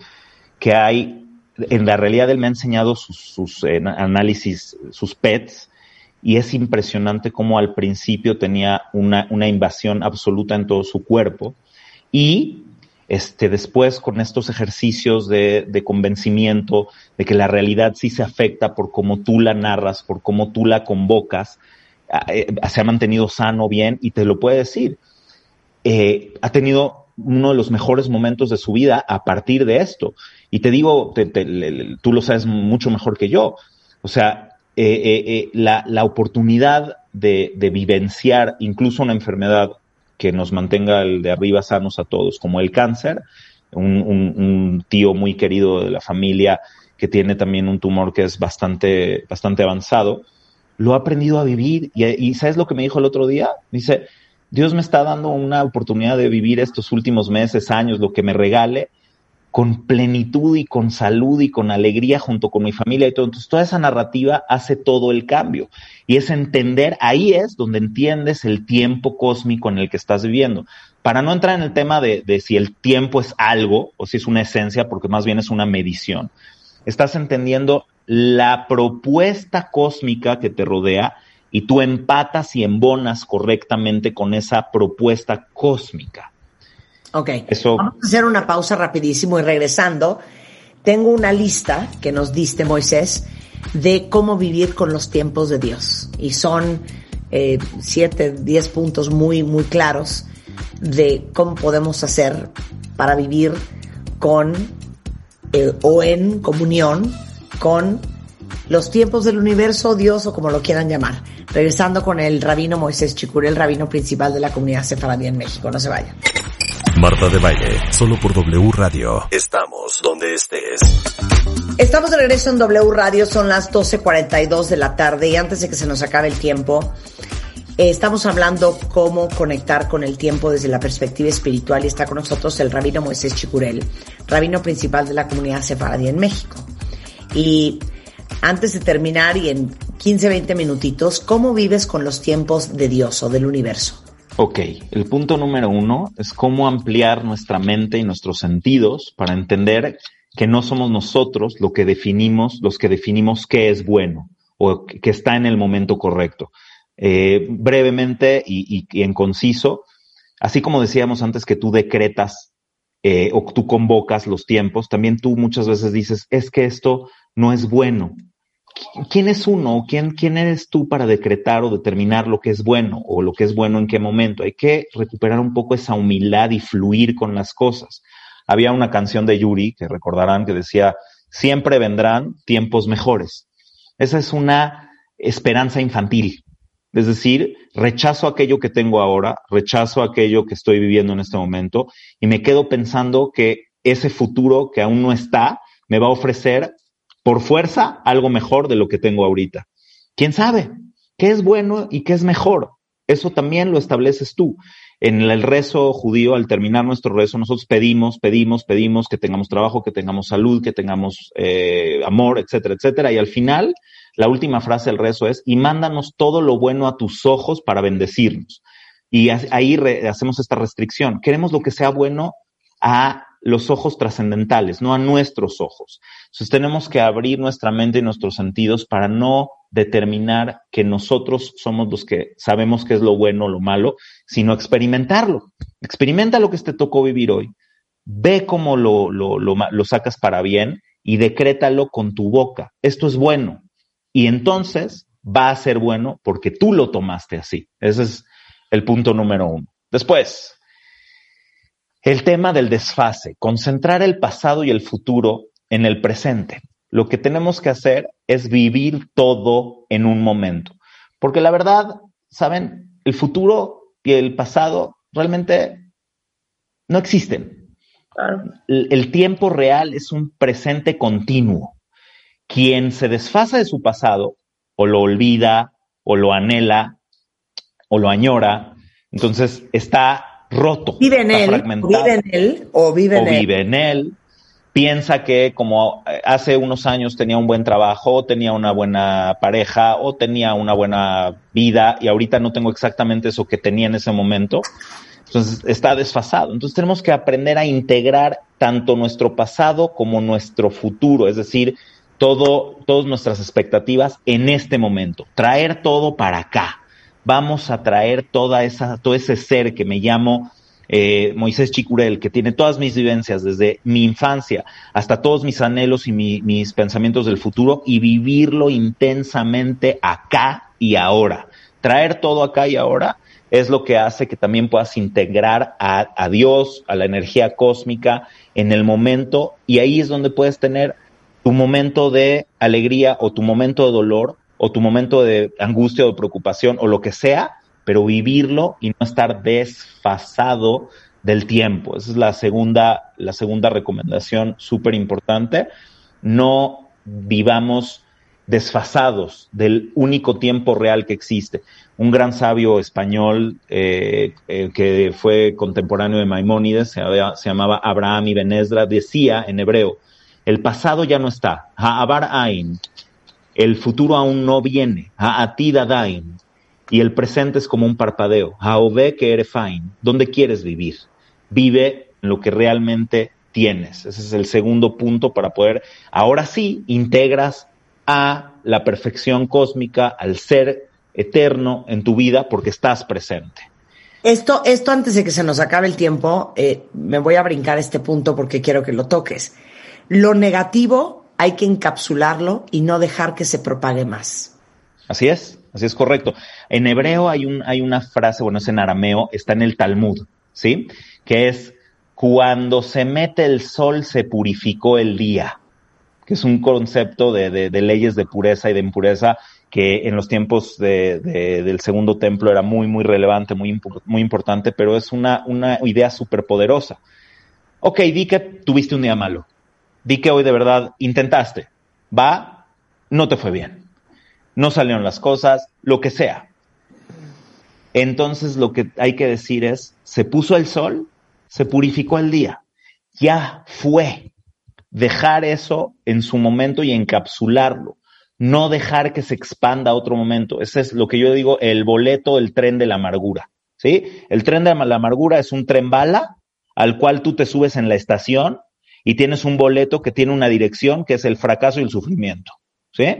Ese tren se va a parar en una estación. Ya te fue mal, ya te subiste al tren de la amargura. Mientras estás ahí y, es, y va a toda velocidad, a lo mejor es muy difícil pararse pero va a haber un momento donde va a ser un, momento de paz un momento de tranquilidad. Esa es la estación. Bájate cuanto antes y más bien cambia el boleto, cambia tu dirección hacia donde vas. Entonces hay que aprender a cortar con lo que es negativo y en el, en el judaísmo, que de nuevo son conceptos humanos, conceptos universales, se nos eh, recomienda cortar con lo malo.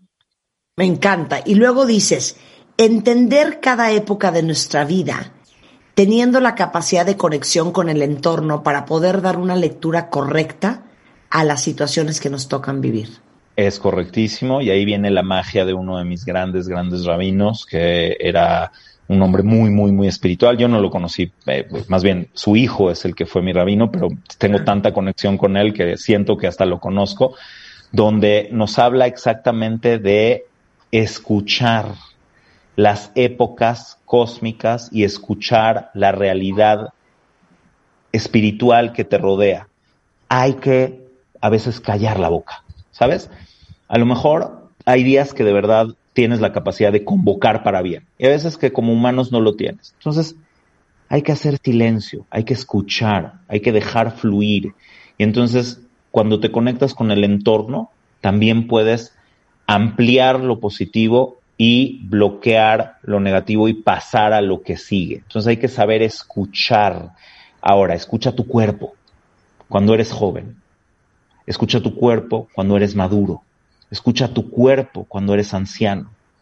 Escucha tu mente, escucha tu experiencia. Cuéntate tu historia. Conéctate a través de las otras personas que tienen algo que enseñarte, que les puedes enseñar algo y puedes aprender algo de ellos.